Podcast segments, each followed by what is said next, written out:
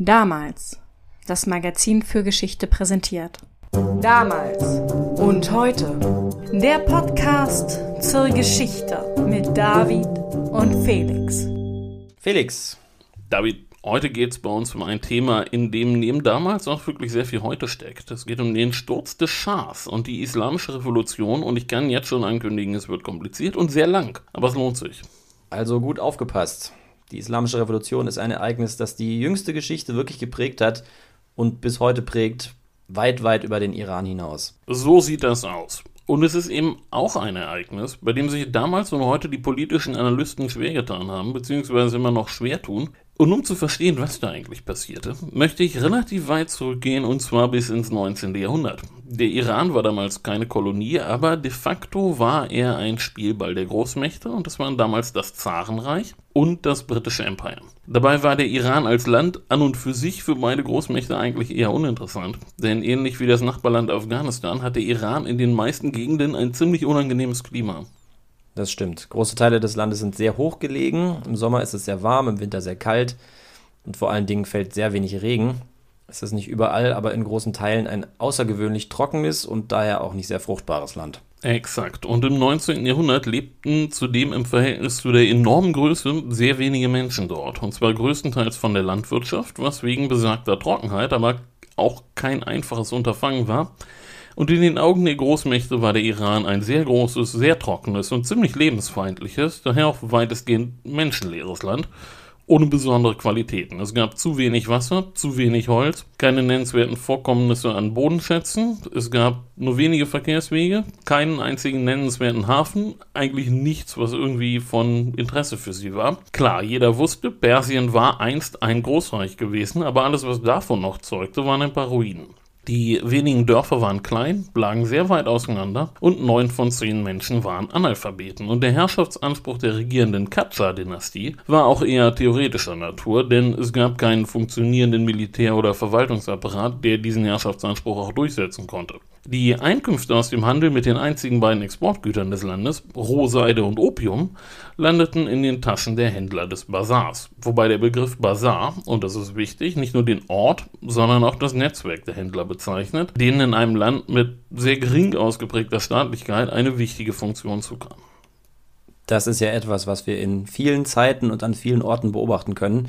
Die Händlerschicht kontrolliert nicht nur den Warenverkehr, sondern zum Beispiel auch den Nachrichtenverkehr. Besonders in Fällen wie diesem, wo wir es mit einer geringen staatlichen Kontrolle zu tun haben. Genau, die Händler zahlten kaum Steuern, lebten eher unauffällig und spendeten dafür viel an religiöse Institute. Moscheen und Wohlfahrtseinrichtungen wurden hauptsächlich von ihnen finanziert. Die Qajar-Herrscher waren hingegen chronisch pleite. Ihre Haupteinnahmequelle war der Verkauf von Posten und von Konzessionen für alles Mögliche, zum Beispiel für die Fischerei, für die Straßenmaut oder für den Weinhandel. Und als daher am 28. Mai 1901 ein Engländer namens William Darcy auftauchte und 20.000 Pfund für eine Konzession bot, um Öl zu suchen, da schlug Muzaffar ad-Din Shah sofort ein. Klar, die 20.000 Pfund sind ein Vermögen, die kann der verrückte Engländer gern zahlen, für erstmal eigentlich für nichts.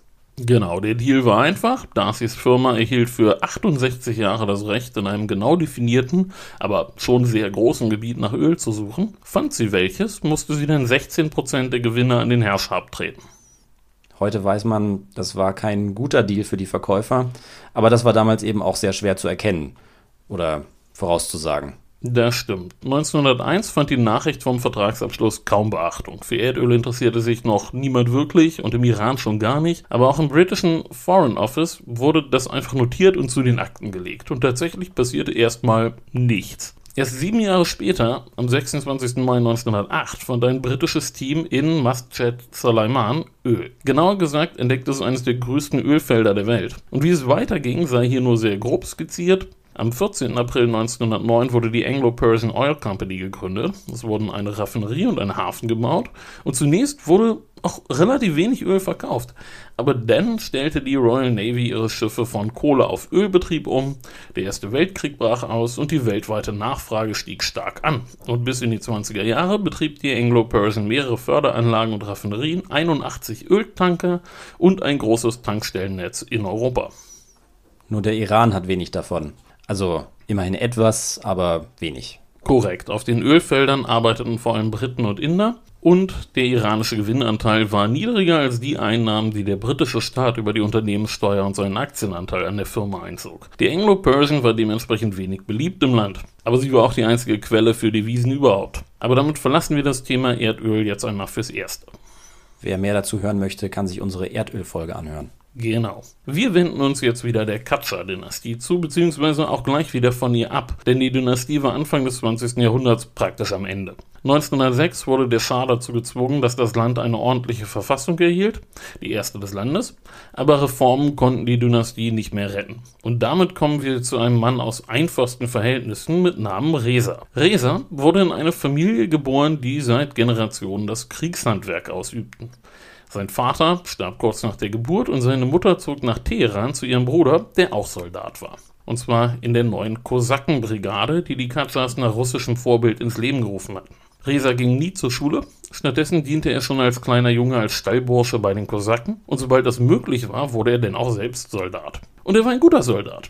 Er wurde Spezialist für die neuen Maxim Maschinengewehre, wurde Unteroffizier, dann Offizier und dann kam es zu einem Ereignis in einem ganz anderen Land, das sich aber nachhaltig auf den Iran auswirken sollte. Und zwar brach 1917 die Oktoberrevolution aus. Und nun warfen ein paar Leute im britischen Foreign Office einen Blick auf die Landkarte und sie sahen den Iran und sie wurden misstrauisch. Denn immerhin grenzte der Iran direkt an das Zarenreich und lag auf dem Weg von dort nach Indien. Sie wittern einen Einmarsch der Bolschewisten. Nicht ganz zu Unrecht, bis die im benachbarten Aserbaidschan sind, das ja auch mal zum Iran gehört hat, wird zwar noch etwas dauern, aber auf jeden Fall breiten sie sich beharrlich weiter aus. Verweis auf unsere letzte Folge. Genau, jedenfalls setzten die Briten einen Offizier in Marsch, der sich mal umsehen sollte. Und das war ein Typ mit dem großartigen Namen Edmund Ironside. Das ist wirklich ein klasse Name für einen britischen Offizier. Ja, nicht wahr? Und er war auch der prototypische britische Karriereoffizier seiner Zeit und ein sehr erfahrener noch dazu. Er hatte im Burenkrieg gekämpft und natürlich im Ersten Weltkrieg und in Indien gedient. Und am Tag des Kriegsbeginns des Zweiten Weltkrieges wurde er von Churchill zum Chef des imperialen Generalstabs ernannt. Verstehe. Übrigens auch ein super Titel. Chef des imperialen Generalstabs. Klingt nach Star Wars. Edmund Ironside, Chef des imperialen Generalstabs. Würde auch zu Warhammer passen. Und dieser Ironside soll jetzt rausfinden, wie man die Bolschewisten vom Iran fernhält, ja? Genau, er sollte sich dann mal umsehen, ob er wen findet, der fähig sei, einen bolschewistischen Angriff abzuwehren. Und er fand Reza. Auf sein Betreiben hin wurde Reza zum Chef der Kosakenbrigade ernannt. Er musste Ironside allerdings persönlich versprechen, sich nicht gegen den Katscha-Schah zu wenden. Das tat er dann aber doch. Das tat er, aber erst nachdem er zu Ironside gegangen war und ihn förmlich um die Entbindung von seinem Versprechen gebeten hat. Reza war jemand, der sowas ernst nahm. Ich will die Details seiner Machtübernahme jetzt nicht länger ausführen, daher nur ganz kurz. Reza war erst Verteidigungsminister, dann Premierminister geworden, hatte dann vergeblich versucht, das Land in eine Republik umzuwandeln und schließlich wurde er vom Parlament zum neuen Schah deklariert. Das ist ja schon eine bemerkenswerte Karriere, vom einfachen Soldaten zum Schah. Ja, das ist korrekt. Als Schah stand Reza jetzt in einer langen Tradition, aber eigentlich blieb er sein Leben lang Soldat. Er dachte wie ein Soldat, er umgab sich auch als Herrscher mit Kameraden aus seinem alten Regiment. Er sah auch aus wie ein Soldat, vor allem hatte er die Körperhaltung eines Soldaten und auch sein Lebensstil war der eines Soldaten. Er war sehr diszipliniert und persönlich ziemlich anspruchslos. Er stand immer früh auf, hatte einen sehr geregelten Tagesablauf, er mochte einfaches Essen und unterhielt anders als die Katze auch kein Harem und man sagt, dass der Palast im Grunde einer Kaserne glich. Ah ja. Und ich nehme an, sein Regiment war auch ein anderes als das der Katscha-Fürsten. Oh ja. Reza schwebte ein moderner Nationalstaat vor. Und er hatte einiges vor. Zunächst mal galt es, den Zentralstaat zu stärken. Also wurden die Stämme entwaffnet, dafür wurde die Wehrpflicht eingeführt, außerdem wurde die Verwaltung modernisiert, die Schulen, das Rechtswesen und so weiter. Und tatsächlich zeigte Reza die Fähigkeit, Talent zu erkennen und gute Leute in die Regierung zu holen. Allerdings war der Kreis seiner Vertrauten nicht sehr groß. Er war ziemlich misstrauisch und er hatte auch gar kein Interesse daran, im Volk beliebt zu sein oder eine breite Anhängerschaft zu sammeln. Er verließ sich lieber auf wenige ausgewählte Leute um ihn herum und er regierte ziemlich von oben herab. Dementsprechend war er auch nicht besonders beliebt, zumal er sich bei seinem Versuch, das Land zu modernisieren, auch so einige Feinde machte. Klar, da kommt so ein Neuer und krempelt das Land um. Da dürften so manche ihrer Privilegien verlustig gegangen sein. So ist das. Vor allem mit der Einführung der Wehrpflicht und der Entwaffnung der Stämme und der Einführung einer Kleiderordnung machte er sich Feinde. Nun klingt Kleiderordnung für europäische Ohren ziemlich früh neuzeitlich, aber in Teilen Asiens waren strenge Kleidervorschriften zu der Zeit ziemlich angesagt. Als erstes fing Japan damit an, aber auch in China, in der Türkei und in Afghanistan gab es Bekleidungsgesetze. Die Idee dahinter war auch eine Entschärfung von Konflikten zwischen verschiedenen ethnischen, religiösen oder sozialen Gruppen. Nach dem Motto, wenn alle gleich aussehen, sind alle gleich und brauchen sich nicht gegenseitig an die Gurgel zu gehen. Einen Nationalstaat ohne breite nationalstaatliche Bewegung aufzubauen, sozusagen von oben verordnet, verlangt nach einem ganzen Regelkatalog. In Siam, also Thailand, gab es solche Vorschriften damals auch. Genau, es ging um Ordnung und vor allem um Ordnung durch den Staat, also um die Durchsetzung eines obrigkeitlichen Ordnungsanspruches. Jedenfalls schrieb Reza Männern jetzt eine europäisch anmutende Kleidung vor und Frauen verbot er den Chador. Das ist ein großer schwarzer Umhang, der nur das Gesicht freilässt. Und damit verärgerte er konservative Kreise, also vor allem auch den Bazar und natürlich den Klerus. Aber das war Reza egal und Proteste wurden zum Teil ziemlich blutig niedergeschlagen und eine weitere europäisch anmutende Reform Resas war übrigens die Einführung von Nachnamen.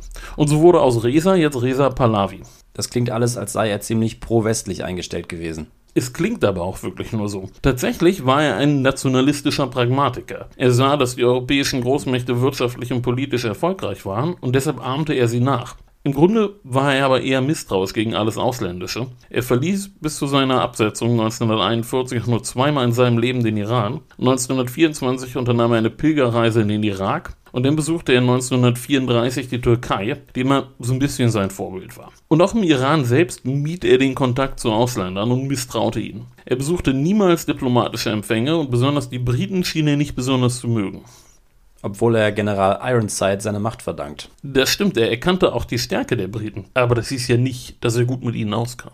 Tatsächlich beschnitt er ihre Privilegien im Iran ziemlich deutlich. Die British Imperial Bank of Persia verlor ihre Rolle als quasi Staatsbank, die Indo-European Telegraph Company wurde verstaatlicht und auch die Royal Navy verlor zwei Stützpunkte im Land. Die britischen Ölkonzessionen musste er allerdings hinnehmen. Weil er das Geld braucht. Genau, trotz des schlechten Vertrages machten sie einen großen Teil der Staatseinnahmen aus. Reza beauftragte denn seinen Hofminister Abdullah Hussein Temotash Ende der 1920er Jahre einen neuen Vertrag auszuhandeln. Aber dummerweise war das Timing nicht besonders gut. Die Weltwirtschaftskrise führte dazu, dass die Nachfrage nach Öl gerade einbrach und der Hofminister wurde schließlich entlassen, und zwar auch dank der Briten, die wussten, dass er korrupt war und als er sie zu sehr nervte, erschien ein sehr ausführlicher Artikel in der Londoner Times, in dem sich ausführlich darüber ausgebreitet wurde, wie korrupt er genau war. Der Ruf des Ministers ist also ruiniert und der Vertrag bleibt entsprechend der alte? Nein, es wurde jetzt wirklich ein neuer Vertrag ausgehandelt. Die Laufzeit der Konzession wurde bis 1993 verlängert und statt einer Gewinnbeteiligung wurde nun der Umsatz besteuert. Aber das war für den Iran letztlich ein noch schlechterer Deal. Aber irgendwie für die Anglo-Persian mittelfristig auch. Weil sie verhasst bleibt.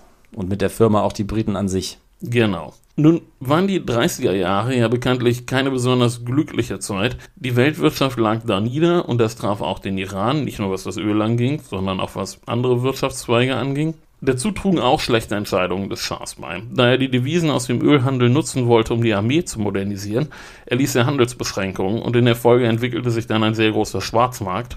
Es war alles sehr schwierig. Problematisch war auch, dass der Schah nie so recht realisierte, was politisch in dieser Zeit passierte und wie sich das auch auf sein Land auswirkte. Du redest vom Aufstieg des Faschismus und des Nationalsozialismus. Genau. Um sich wenigstens ein wenig aus dieser geostrategischen Umklammerung von den Briten und der Sowjetunion zu lösen, beauftragte Reza nämlich, wenn er für Projekte auf ausländische Experten angewiesen war, bevorzugt deutsche und italienische Firmen. Deshalb gab es noch relativ viele deutsche Ingenieure im Iran und auch ein aktives deutsches Agentennetzwerk. Nur war es natürlich nicht so, dass die Sowjets und die Briten das nicht mitbekamen. Mit anderen Worten, als denn der Krieg ausbrach, war Reza Shah Pahlavi ein unsicherer Kantonist geworden. Und darauf hatten die Alliierten überhaupt keine Lust. Also marschieren sie ein und setzen ihn ab. Genau. Offiziell hatte sich der Iran bei Kriegsbeginn für neutral erklärt. Aber als der deutsche Einmarsch in die Sowjetunion begann, war das den Sowjets alles so unsicher. Und wenige Wochen später marschierte denn die Rote Armee vom Norden und die Briten vom Süden aus in den Iran ein. Reza wurde mit einem britischen Schiff nach Mauritius verschifft und dann weiter nach Johannesburg, wo er schließlich 1944 starb. Man muss bei all dem dazu sagen, das geschah jetzt nicht aus Jux und Dollerei, sondern der Iran war im Zweiten Weltkrieg tatsächlich von nicht zu unterschätzender strategischer Bedeutung. Und nun kommen die Amerikaner ins Spiel. Ich brauche nicht zu erklären, dass der Zweite Weltkrieg zum guten Teil von der Macht der amerikanischen Industrie gewonnen wurde, denn da haben wir schon bei anderer Gelegenheit drüber gesprochen. Ich erinnere nur mal an die Liberty-Frachter aus der Howard Hughes-Folge. Die Amerikaner versorgen nicht nur ihre eigene Armee, sondern sie versorgen auch die der Verbündeten. An erster Stelle natürlich die der Briten, aber im Zuge des Land-Lease-Programms werden auch erstaunliche Mengen an Gütern an die Sowjetunion geliefert, zum Beispiel Hunderttausende LKWs. Und ich nehme an, an dieser Stelle kommt auch der Iran ins Spiel. Genau richtig. Die Amerikaner liefern vor allem LKWs, Dampflokomotiven und Eisenbahnwaggons in die Sowjetunion, aber auch Flugzeuge, Panzer, Motorräder und große Mengen Lebensmittel. Berechnungen zufolge versorgten die USA allein 60 sowjetische Divisionen. Und das, wenn man von einem amerikanischen Versorgungsstandard von einer Division ausging. Und zwar geschah das auf drei Wegen. Der eine waren Schiffskonvois durch die Arktis, der zweite Schiffskonvois durch den Pazifik, aber der sicherste Weg war die sogenannte persische Route durch den Iran. Und damit das lief, kamen nun amerikanische Experten ins Land und bauten die Verkehrslinien aus, bauten Straßen und Eisenbahnlinien und so weiter. Und der Schah wird währenddessen von seinem Sohn abgelöst, soviel ich weiß. Genau.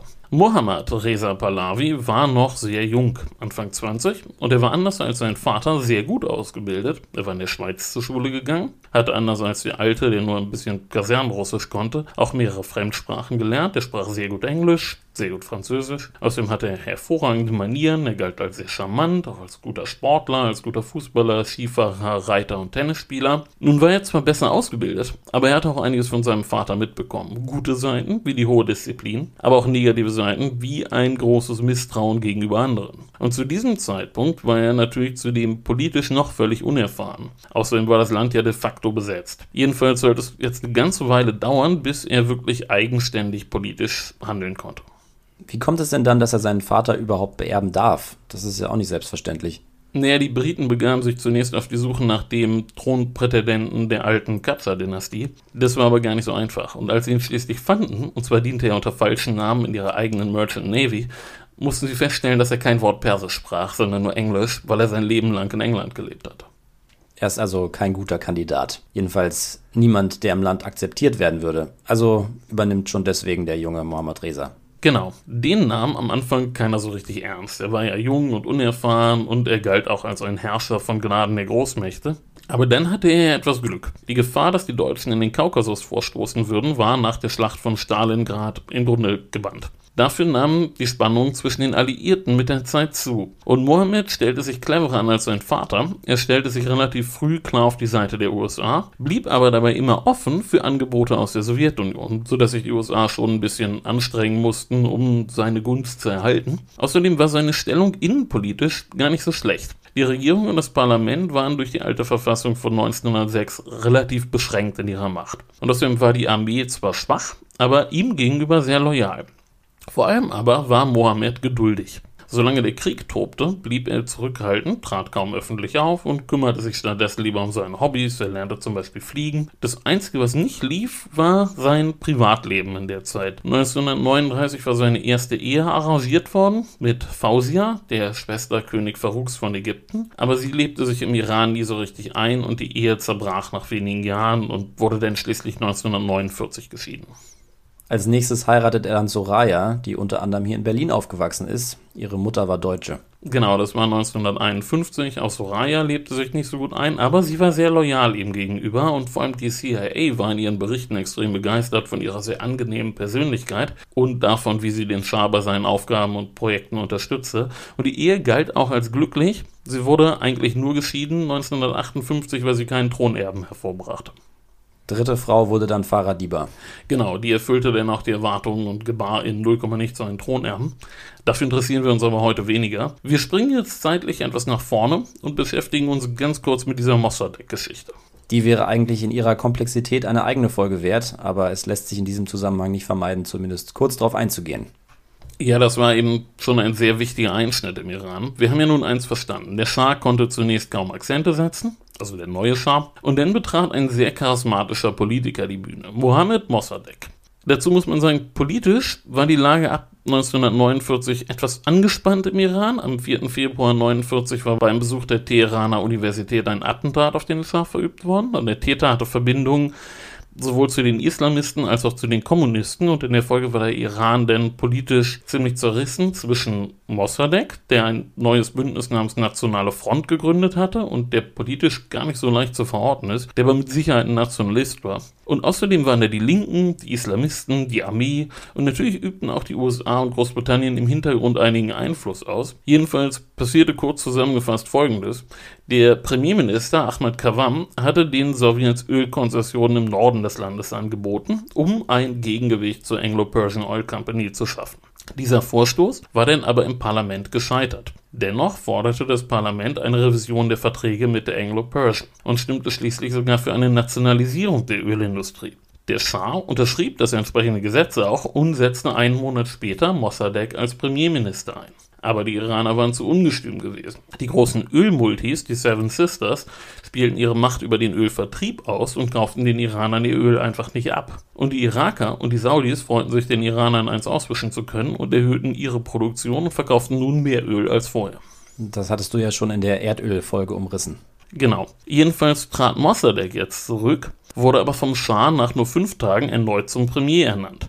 Und er reagierte jetzt auf den Boykott der Seven Sisters, indem er die diplomatischen Beziehungen zu Großbritannien abbrach. Das war aber auch nicht im Sinne des Schahs, der mit den Nerven mittlerweile völlig am Ende war. Währenddessen hatten die Amerikaner und die Briten jetzt auch die Schnauze voll von Mossadegh und arbeiteten einen Plan aus, um ihn abzusägen. Und zwar mit Hilfe eines Generals namens Fazlollah Saedi. Dieser Plan mit Namen Operation Ajax war allerdings nicht sehr gut und er wurde noch schlechter ausgeführt. Oberst Nasri scheiterte bei seinem Versuch, Mossadegh festzunehmen. Und der Schah stieg jetzt in ein Flugzeug und verließ das Land.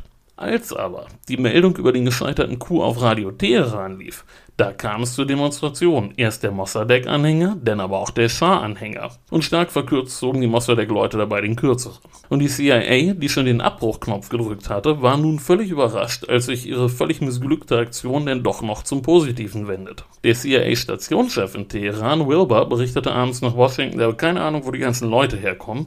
Also die Schah-Anhänger meinte er damit und später wurde dann verbreitet, dass das alles genau so geplant gewesen sei. Das war zwar völliger Unfug, aber im Sinne von dem CIA-Direktor Dallas. Weil das die CIA mächtiger und kompetenter erscheinen lässt, als sie tatsächlich ist. Eine Aura, die für einen Geheimdienst ja durchaus erwünscht ist. Auf jeden Fall besser als zu stolpern und dann mit dem Hintern zuerst ins Ziel zu fallen. Eben. Die meisten denken wahrscheinlich, dass der Sturz Mossadegs von Anfang bis Ende ein Werk der CIA gewesen ist. Das ist sicherlich so, ja. Ich kann mich übrigens erinnern, als ich vor langer, langer Zeit meine Masterarbeit zu den Persern bei Herodot geschrieben habe, habe ich auch einen Aufsatz von einem Archäologen gelesen, der zu dieser Zeit im Iran gearbeitet hat, gleichzeitig aber auch für die CIA tätig gewesen ist. Ja, das war damals ein spannendes und gefährliches Pflaster. Jedenfalls war Mossadegh jetzt politisch erledigt. Der Schah kehrte zurück und für ihn lief es jetzt eigentlich ziemlich gut. Er sah die Ereignisse auch als Bestätigung seiner Regentschaft durch das Volk an, wurde selbstbewusster und hatte bald auch die Mittel, um politisch etwas zu bewegen, denn 1954 wurde denn wirklich ein neues Ölabkommen beschlossen und 50 Prozent der mit der Erholung der Weltwirtschaft nach dem Krieg nur noch stetig steigenden Gewinne aus der Ölcompany flossen nun in die Staatskasse. Jedenfalls wuchs die Wirtschaft nun relativ schnell, um etwa 8% im Jahr, und es kamen Autos auf die Straßen und die Geburtenrate stieg und der Fleischkonsum und die Baubranche wuchs und die Industrie löste die Landwirtschaft als größter Wirtschaftssektor im Land ab und so weiter und so fort. Also zeigen jetzt all die typischen Indikatoren, die auf steigenden Wohlstand deuten, nach oben. Genau. Es gab natürlich auch Probleme, keine Frage. Zum Beispiel ging die Schere zwischen Land und Stadt jetzt ziemlich stark auf. Das Haushaltseinkommen in Teheran war bald schon sechsmal so hoch wie auf dem Land. Und das führt dann sicher zu einem weiteren Phänomen wirtschaftlichen Wachstums, zu rapider Urbanisierung. Genau richtig. Teherans Bevölkerung verdoppelte sich alle zehn Jahre, die Stadt wuchs enorm, die Immobilienpreise stiegen, es gab Spekulationen mit Baugrundstücken, die Verkehrsadern waren bald überfordert. Trotzdem galt der Iran in den späten 50er und 60er Jahren als eine Erfolgsgeschichte. Und das noch vor dem enormen Anstieg der Ölpreise Anfang der 70er Jahre, zu dem wir gleich auch nochmal kommen.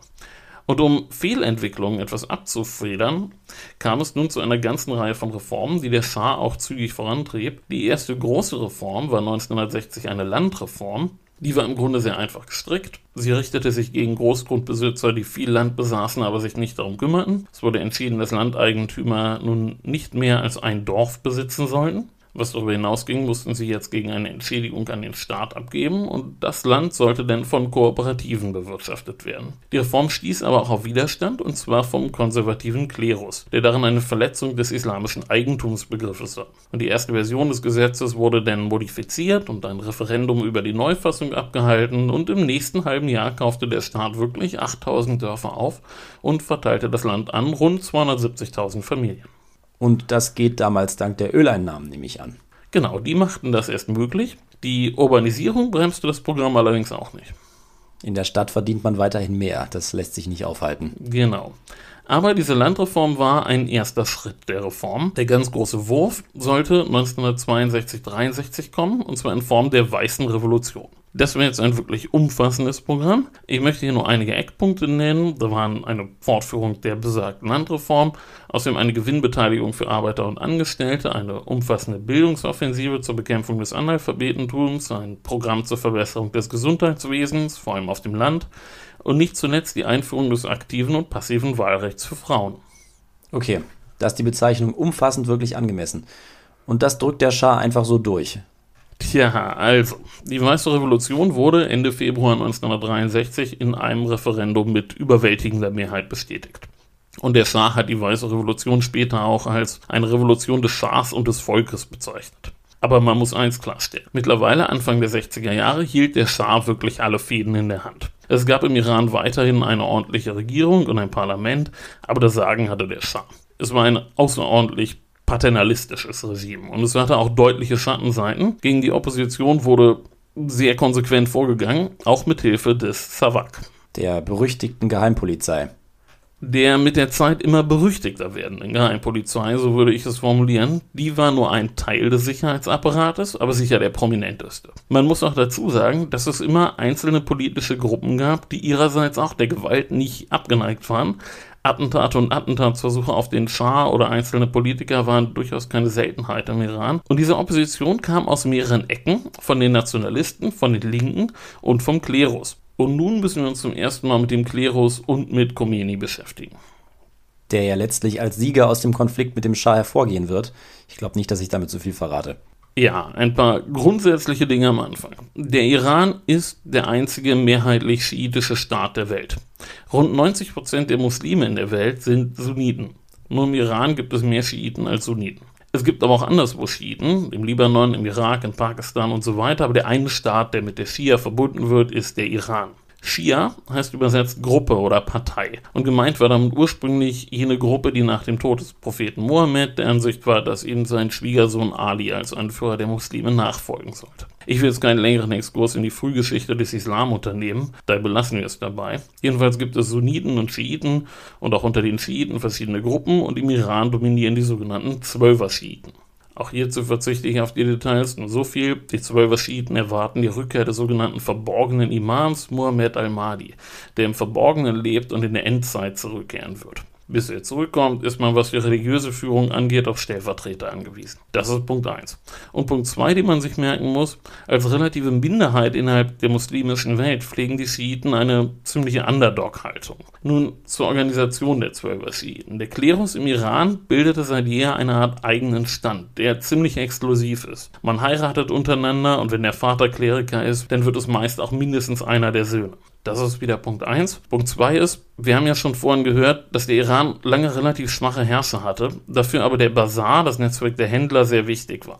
Und entsprechend verließ sich der Klerus im Iran lange nicht auf die schwachen Herrscher, sondern auf den Bazar.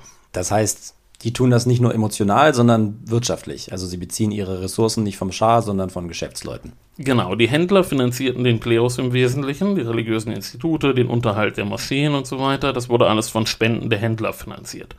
Nun zur internen Struktur. Die wichtigsten Kleriker sind die Mujtahid. Das sind Rechtsgelehrte, die durch sehr langes Studium zu selbstständiger Urteilsfindung und Rechtsauslegung bemächtigt sind. Wir kommen ja gleich zu Khomeini, vorweg schon mal, er war so ein Mujtahid und sein Vater vor ihm war ebenso Mujtahid. Nun aber wieder einen Schritt zurück. Ich habe ja eben gesagt, dass Klerus und Herrscher ein distanziertes Verhältnis zueinander hatten. Das galt besonders, nachdem 1906 die Verfassung in Kraft getreten war. Von der hielten die konservativen Kleriker nämlich wenig. Besonders das Parlament fanden sie irgendwie merkwürdig. In ihren Augen braucht es kein Parlament und braucht es auch keine weltliche Gesetzgebung. Sie wollen die Theokratie, also eine Gesellschaft, in der das Gesetz Gottes genügt. Genau, in der Verfassung kam man ihnen insofern entgegen, als dass diese ein Gremium vorsah, das kontrollierte, dass die Gesetze des Parlaments den Prinzipien des Islams nicht widersprechen. Das blieb de facto jedoch relativ unbedeutend, dieses Gremium. Kurz, es gab damals einen Konflikt, der auch zu schweren Auseinandersetzungen führte und bei dem der Klerus den Kürzeren zog. Und unter den Palavis wurde es nicht besser, denn sie hielten gar nichts vom Klerus. Weil beim Aufbau eines Nationalstaates eine klare Hierarchie akzeptiert werden muss. Der Schah kann nicht gutheißen, dass der Klerus letztlich einen Machtanspruch formuliert, der den eigenen Vorstellungen von Modernisierung und Fortschritt im Weg steht. Und dann kommen wir zu Khomeini. Der stammte aus einer wohlhabenden Klerikerfamilie. Sein Vater war Mujtahid und die Familie lebte auf dem Land. Der Vater wurde dann 1903, als Rolla gerade mal ein Jahr alt war, beim Überfall auf einer Landstraße ermordet. Nichtsdestotrotz absolvierte der junge Rolla den Ausbildungsweg eines Klerikers. Er ging auf die Koranschule und studierte unter anderem in Sultanabad bei Abdul Karim Hairi Yasti, einem berühmten Geistlichen seiner Zeit. Und als dieser sein Seminar in die Stadt Gom verlegte, die ein wichtiger Wallfahrtsort ist, ging Khomeini mit. Und während seines Studiums dürfte er die Konflikte um die von Reza eingeführte Kleiderordnung zum Beispiel mitbekommen haben, aber durch politische Äußerungen fiel er in dieser Zeit nicht auf. Er fiel überhaupt nicht auf. Er war einfach einer von vielen Studenten und später dann einer von vielen Lehrern im Seminar von Gom. Hayriades starb dann 1937 und das Seminar verlor an Bedeutung, aber er hinterließ einen Titel, den wir heute kennen, Ayatollah, als Bezeichnung für einen besonders gebildeten Gelehrten. Mit dem Titel wird ja auch Khomeini später bedacht. Das ist damals also eine relativ neue Bezeichnung. Genau. Aber Khomeini fällt erstmal nicht besonders auf unter den Schülern in Gom, hast du gesagt. Wann ändert sich das denn? Das dauert eine ganze Weile. Irgendwann unterrichtete er auch selbst, aber er war einfach nur einer von vielen. Er galt als korrekt in seinem Auftreten und auch als sehr gebildet. Aber er war wohl doch eher ein Außenseiter in Grom, jemand, der sich vor allem mit Mystik beschäftigte, was nicht so viele Leute interessierte. Er schrieb einige Abhandlungen, aber keine davon wurde veröffentlicht. Gegen Kriegsende erschien denn ein Traktat von ihm, in dem er sich unter anderem auch zu weltlichen Dingen äußerte. Er kritisierte darin alles Mögliche, von Elementen aus dem Volksglauben über bestimmte andere Kleriker und aber auch den mittlerweile im Exil lebenden Resa, aber auch den ganzen europäischen Einfluss im Land. Tanzveranstaltungen, Weinläden, gemischte Schulen und so weiter, das war ihm alles ein Dorn im Auge. Allerdings erschien diese Schrift damals ohne Verfasserangabe und sie wurde auch wenig beachtet. So war das vor dem Internet. Genau, und die Schrift wäre wohl vergessen worden, wenn man sie nicht später wieder aus der Schublade geholt hätte als er schon an der Macht war. In der Rückschau interessant sind allerdings seine darin geäußerten Ansichten zum politischen System. Er schrieb, niemand außer Gott dürfe auf der Erde herrschen, Gott mache alle Gesetze und daher brauche es auch keine weltliche Gesetzgebung, kein Parlament oder Wahlen. Weltliche Herrscher, die er als Sultane bezeichnet, müssten vor allem militärisch kompetent sein und der Sultan solle am besten vom gelehrten Klerus ernannt werden. Das ist sicher aufschlussreich. Aber besonders innovativ ist Khomeini in diesen Ansichten ja nicht. Das spiegelt ja letztlich nur die Ansichten des konservativen Klerus seit Jahrzehnten wider. Das stimmt. Vorerst blieb es aber die einzige, noch dazu eben anonyme öffentliche Äußerung Khomeinis. Mehr haben wir einfach nicht. Deutlich mehr für Aufsehen sorgte in Gom damals ein Typ namens Nafab Safavi. Der gründete 1946 eine radikal-islamische Gruppe, die Fedayani Islam. Und diese Gruppe verübte damals eine ganze Reihe von Attentaten auf verschiedene prominente Politiker. Safavi selbst wurde dann 1955 nach einem Attentat auf den Premierminister hingerichtet und er gilt bis heute als jemand, der mit seinen radikalen Ansichten damals auch auf Khomeini Einfluss ausübte. Der blieb aber, wie gesagt, politisch erstmal ein unbeschriebenes Blatt. Und erst mit der Weißen Revolution sollte sich das ändern. Zu dem Zeitpunkt ist er noch in Gom? Ja, er war in Gom, genau. Mittlerweile war er schon knapp 60 Jahre alt, also wirklich kein junger Mann mehr. Er war respektiert, hatte einige Schüler, aber er war immer noch nicht die ganz große Nummer. Dann aber veröffentlichte er 1962 doch mal was. Und diesmal auch unter seinem eigenen Namen, nämlich Antworten auf einige Rechtsfragen. Das ist natürlich was, was mich als jemand, der sich viel mit dem Mittelalter und mit Kirchengeschichte befasst, sofort anspricht. Denn das ist eine typische Rechtspraxis auch der römischen Kirche. Es gibt offene Rechtsfragen, Dubia, die werden dann beantwortet beantwortet in Form von Responser. Okay, aber bevor du jetzt mit uns ins europäische Mittelalter zurückreist, mit was hat sich Khomeini denn da befasst? Naja, für uns ist eigentlich weniger relevant, worum es genau ging. Vielmehr, dass er sich überhaupt öffentlich äußerte. Das war für ihn ein erster Schritt in die Öffentlichkeit, denn bis dahin hatte er so gar nichts publiziert, bis auf dieses Traktat aus den 40ern, das anonym erschienen war. Nun aber machte er diesen Schritt und trat an die Öffentlichkeit. Veranlasst durch die Reform des Schahs, durch die Weiße Revolution. Genau. Vor allem ein Punkt störte Khomeini daran, und zwar war das ein Passus im Gesetz zur Wahl von Kommunalräten, und zwar wurde den Kandidaten das Recht zugestanden, ihren Eid nicht auf den Koran abzulegen, sondern sie konnten auch ein anderes heiliges Buch auswählen, zum Beispiel die Bibel. Verstehe. Khomeini ist entsetzt. Genau. Und er berief jetzt eine Versammlung in Gom ein. Die Kleriker konnten sich aber nicht auf eine gemeinsame Stellungnahme einigen. Also schrieb er selbst einen Brief an den Schah und forderte ihn auf, das Gesetz zurückzuziehen. Er organisierte Proteste und tatsächlich zuckte der Schah zurück und ließ den Passus aus dem Gesetz fallen. Khomeini ging dann aber noch weiter und forderte den Rücktritt des Premierministers Assadollah Alam. Und dann sagte er in einer Rede am 3. Juni 1963 etwas, was er besser nicht gesagt hatte. Er fragte darin, ob der Schah etwa Jude sei. Zwei Tage später wurde er verhaftet. Wenig überraschend. Der Schah geht ja, wie du gesagt hast, nicht gerade zimperlich mit der Opposition um. Und dass er Khomeini ein Jahr lang gewähren lässt, ist ja schon fast merkwürdig. Aber dann nennt Khomeini den Schah einen Juden. Und das ist in diesen Breiten natürlich eine schlimme, schlimme Beleidigung. Khomeini wurde dann relativ schnell wieder aus der Haft entlassen, aber nicht, bevor es nicht in Gom zu weiteren Protesten der Studenten gekommen war. Und die verliefen in diesem Fall tragisch. Ein Offizier verlor die Nerven und es fielen Schüsse und es gab Tote. Das ist in der Tat tragisch. Gab es denn noch von anderer Seite aus Protest gegen die Weiße Revolution? Du meinst von den Linken oder den Leuten von der Nationalen Front? Ihr nicht, die waren eigentlich ganz zufrieden. Vielleicht ein Wort zu dieser Nationalen Front noch. Das war ein Bündnis aus allen möglichen Oppositionsgruppen, die sich inhaltlich im Grunde extrem voneinander unterschieden. Abgesehen davon, dass alle die Ölindustrie verstaatlichen wollten. Das darf man sich jetzt auch nicht so als eine Gruppe vorstellen, die dauerhaft eine feste Struktur besaß. Die veränderte sich schon häufiger und das war eher ein loses Bündnis. Verstehe. Eher so eine Art loser Dachverband. Na gut. Zumindest die Linken konnten damals ja auch schlecht gegen Arbeiter- und Frauenrechte sein. Ja, das stimmt auch wieder. Khomeini hielt sich jetzt nach seiner Haft eine Weile zurück, aber dann hielt er 1964 wieder zornige Reden und diesmal musste er dann ins Exil gehen. Worum geht's denn da genau? Oder ist der Inhalt eh austauschbar? Also es ging diesmal um eine Frage, die im Grunde ziemlich unspektakulär war. Und zwar wurde 1961 die Wiener Übereinkunft für diplomatische Beziehungen beschlossen. Darin wird seitdem international der rechtliche Status von Diplomaten geregelt. Nicht nur der Status der Botschafter, sondern auch der der Mitarbeiter an Botschaften im technischen oder im Verwaltungsdienst. Und es geht darin wirklich um sehr viele Detailfragen, den Schutz von diplomatischen Kurieren und alles Mögliche. Jedenfalls trat das Abkommen im Frühjahr 1964 in Kraft und auch im Iran wurde es anerkannt und der Iran schloss dann noch ein gesondertes Abkommen mit den USA, das den Status von militärischen und zivilen Beratern im Land regelte. Und das ist im Grunde auch so ein Routineabkommen. Das ist was, was immer abgeschlossen wird, wenn ein Land in einem anderen Land Militärangehörige stationiert hat. Denn es gibt sehr viele Detailfragen, die da zu regeln sind, ganz alltägliche Dinge betreffend, das Tragen von Uniformen in der Öffentlichkeit zum Beispiel, die Kennzeichnung von Fahrzeugen, es geht geht um, auch um Haftungsfragen und um Fragen der Besteuerung oder darum, wie medizinische Leistungen abgerechnet werden. Jedenfalls stört sich Khomeini daran, dass es sowas nun auch im Iran gibt.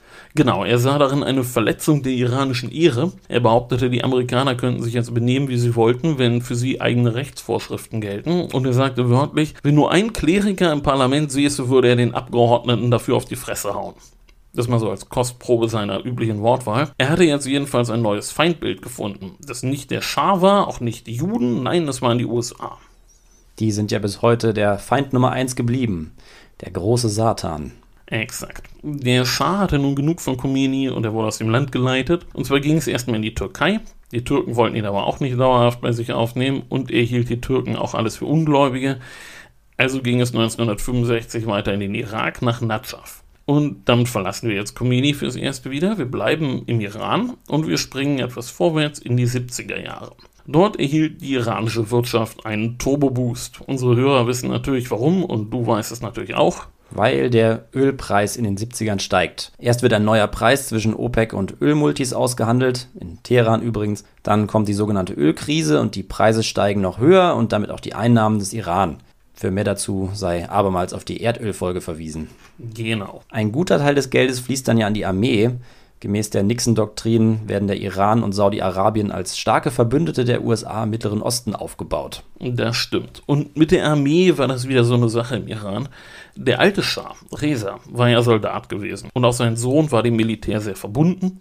Und vor allem der Luftwaffe. Er flog ja auch selber. Aber im Grunde war die Armee ein Trauerspiel. Und nun möchte ich mal eine Einschätzung der CIA aus den 50er Jahren bemühen. Demnach litt die Armee unter einer, Zitat, Tradition der Niederlage. Von das Offizierskorps machten die Amerikaner als Schwäche aus. Die Offiziere neigten den Amerikanern zufolge zu Wankelmut und Unentschlossenheit. Sie agierten behäbig, die Kommunikation war schlecht, die Einheiten waren infolgedessen schlecht miteinander integriert und die Amerikaner sahen darin vor allem ein kulturelles Problem. Jahrhundertelang hatte es schwache Herrscher gegeben, die kaum Truppen unterhielten zumal Operationen mit größeren Verbänden auch ziemlich sinnfrei waren in einem Land, in dem es kein Wasser gibt. Und im 19. Jahrhundert hatten die Katscha denn mehrfach ausländische Experten ins Land geholt, die versuchten, sowas wie eine moderne Armee aufzubauen. Diese vorhin genannten Kosakenbrigaden waren ein Ergebnis davon. Neben Russen waren aber auch Experten aus anderen Ländern bemüht. Zum Beispiel spielten Schweden eine Weile eine ganz große Rolle. Aber so richtig lief das alles nicht. Reza ließ seinen Offiziere denn in Frankreich ausbilden und er führte die Wehrpflicht ein und er kaufte etwas moderne Artillerie und Flugzeuge Flugzeuge, aber die flogen auch nur, wenn das Wetter gut war. Und letztlich war die Armee bis zum Zweiten Weltkrieg nicht übermäßig kompetent. Und zwar vor allem in den Bereichen, die wir hier immer wieder als ganz entscheidend benennen,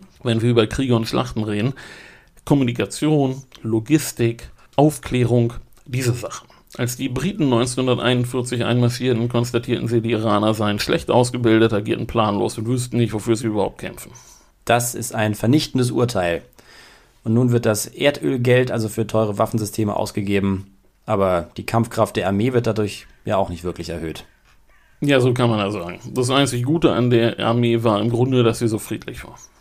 Das ist ja, also irgendwie schon gut. Aber Friedfertigkeit ist ja eher ein positives Attribut, wenn es um Politiker und Staatenlenker geht. Eine Armee hat eigentlich weder friedfertig noch kriegsbegeistert zu sein. Die muss einfach einsatzbereit sein und im Notfall verlässlich sein. Du sagst es. Aber zurück zum Text. Seit der Mossadegh-Geschichte waren die USA großzügig, was die Freigabe von Waffenexporten in den Iran anging. Schon in den 50er Jahren kaufte die iranische Luftwaffe F-86 Sabre Kampfflugzeuge und 1959 wurde dann ein Verteidigungsabkommen unterzeichnet und schließlich lieferten die USA in den 70ern sogar ihr modernstes Waffensystem in den Iran, die F-14 Tomcat. Und falls ihr letztes Jahr den neuen Top Gun-Film gesehen habt, in dem Tom Cruise in einem namentlich nicht genannten Land eine F-14 Tomcat klaut, dann wisst ihr jetzt, welches Land da nur mäßig verhüllt dargestellt wurde.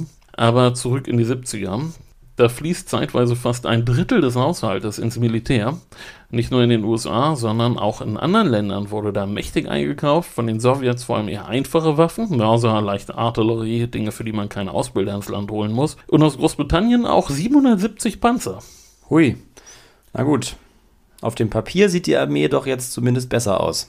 Ja, das stimmt, aber auch wirklich eher nur auf dem Papier. Die amerikanischen Militärberater waren jedenfalls mehr als skeptisch, ob der Iran genug gut ausgebildete Piloten und qualifiziertes technisches Personal hat, um die modernen F-14 Tomcat auch fliegen und vor allem warten zu können. Und als der Iran 1972 eine kleine Truppe in den Oman schickte, um dem dortigen Sultan bei der Niederschlagung eines Aufstandes zu helfen, da waren die ebenfalls anwesenden britischen Spezialkräfte mäßig beeindruckt von der Performance der Iraner. Und zwar vor allem, du ahnst es, von der Einfallslosigkeit der Offiziere und davon, dass die Iraners vermieden nachts kämpfen. Aber für die britische Rüstungsindustrie war der Iran mittlerweile der größte Exportmarkt. Daher verkauften sie ihnen weiter Waffen, auch wenn sie so ihre Zweifel an der Schlagkraft der Truppe hatten. Und das iranische Geld half auch in den USA die Firma Grumman zu retten, die sich mit den Entwicklungskosten der F-14 eigentlich ziemlich verhoben hatte. Und andersherum wurde der Luftwaffenchef General Khatami im Iran so eine Art Superstar. Er war dafür aber auch wirklich perfekt geeignet. Er sah sehr gut aus war ehemaliger Kapitän der Fußballnationalmannschaft, er war begeisterter Wasserskier und er heiratete schließlich auch noch die Schwester des Schahs. Stilecht starb er denn 1975 beim Hangglider-Unfall. Also er ist mit einem Drachenflieger abgestürzt. Ja, Hangglider waren damals der neueste und heißeste Scheiß und er war so genau der Typ, der das jetzt ausprobieren musste. Okay, also ein Fliegerheld und Salonlöwe ist hauptverantwortlich für die Aufrüstung des Iran, der dabei aber eigentlich nur zunehmend teures Equipment hortet, ohne es wirklich benutzen zu können. Ja, das trifft es ganz gut. Neben der Militärhilfe halfen die USA auch beim Aufbau des vorhin schon mal erwähnten SAVAK, des berüchtigten Geheimdienstes, dessen Geschichte aber durchaus wechselvoll war. Mit anderen Worten, die Persönlichkeit des Chefs spiegelte sich immer stark in der Organisation selbst wieder. Anfang der 60er wurde er von Hassan Pakrawan geleitet, das war ein sehr gebildeter Mann, der eher vorsichtig und zurückhaltend agierte. Er wurde dann aber 1965 abgelöst von Nematollah Nassiri. Und Nassiri war derjenige, der dem Savak denn einen weniger guten Ruf verschaffte. Der Savak gilt in den 60ern und 70ern als äußerst brutale Truppe. Ja, das ist korrekt. Und dieses Image wurde auch bewusst gepflegt und aufrechterhalten. Angst und Schrecken zu verbreiten, erschien Nassiri damals als vorteilhaft. Ähnlich wie es der CIA als vorteilhaft erschien, dass man ihr praktisch alles zutraute. Mit anderen Worten, er setzt auf Abschreckung, er setzt Brutalität als Strategie ein. Genau. Wenden wir uns jetzt aber dem Savak wieder ab und wieder der wirtschaftlichen Entwicklung zu. Wir haben ja gehört, das Geld sprudelte, zumal dem Schah Anfang der 70er gelangt, woran Mossadegh gescheitert war. Er verstaatlichte jetzt die Ölproduktion. Und im März 1973 wurde die National Iranian Oil Company gegründet. Und dann kam der Yom Kippur-Krieg und der Ölpreis explodierte und binnen kürzester Zeit verzwanzigfachten sich die Einnahmen aus dem Ölhandel. Das war so extrem, dass man bald kaum mehr wusste, wohin mit dem ganzen Geld. Und das meine ich ernst. Das war wirklich ein Problem. Es war haufenweise Geld da, aber es gab nicht genug Möglichkeiten, es auch auszugeben. Die Kapazitäten dafür waren einfach nicht vorhanden. So viel Gold, wie man nur essen kann, um mit Monty Python zu sprechen. Genau, es wurden viele neue Projekte geplant, der Ausbau der Infrastruktur, der Verkehrswege, des Elektrizitätswesens und so weiter. Und kein Projekt war zu groß. Bei Siemens wurden zwei Atomreaktoren bestellt, dazu noch zwei aus Frankreich und ein Hochgeschwindigkeitszug wurde bestellt und zwei Concorde-Flugzeuge. Aber im Land fehlten die Kapazitäten, das alles auch umzusetzen. Es fehlte an Facharbeitern, an Ingenieuren, auch nur an Lkw-Fahrern und die Häfen waren mit dem steigenden Handelsvolumen komplett überfordert. Nun ist es so, wenn viel Geld im Land ist, aber nicht viel, wofür man es ausgeben kann, dann passiert logischerweise was, David? Die Preise steigen. Ja, vor allem die Immobilienpreise kletterten in den Himmel, die Mieten stiegen stark an und tausende ausländische Facharbeiter strömten jetzt ins Land und die alte Lebensweise wurde förmlich überwältigt. Und auch das alte konservative Händlernetzwerk, der Bazar, war völlig überfordert, denn seine traditionellen Geschäftszweige, der Teppichhandel zum Beispiel, die wurden wegen der jetzt ganz stark anziehenden Löhne auf einmal unrentabel. Kurz, das Land modernisiert sich im Eiltempo, viel zu schnell für viele seiner Bewohner. Du sagst es. Teheran wurde in der Folge im Grunde zu einer geteilten Stadt. Im Norden entstanden in Höchstgeschwindigkeit neue moderne Stadtviertel, während die alten Stadtteile im Süden weit dahinter zurückblieben.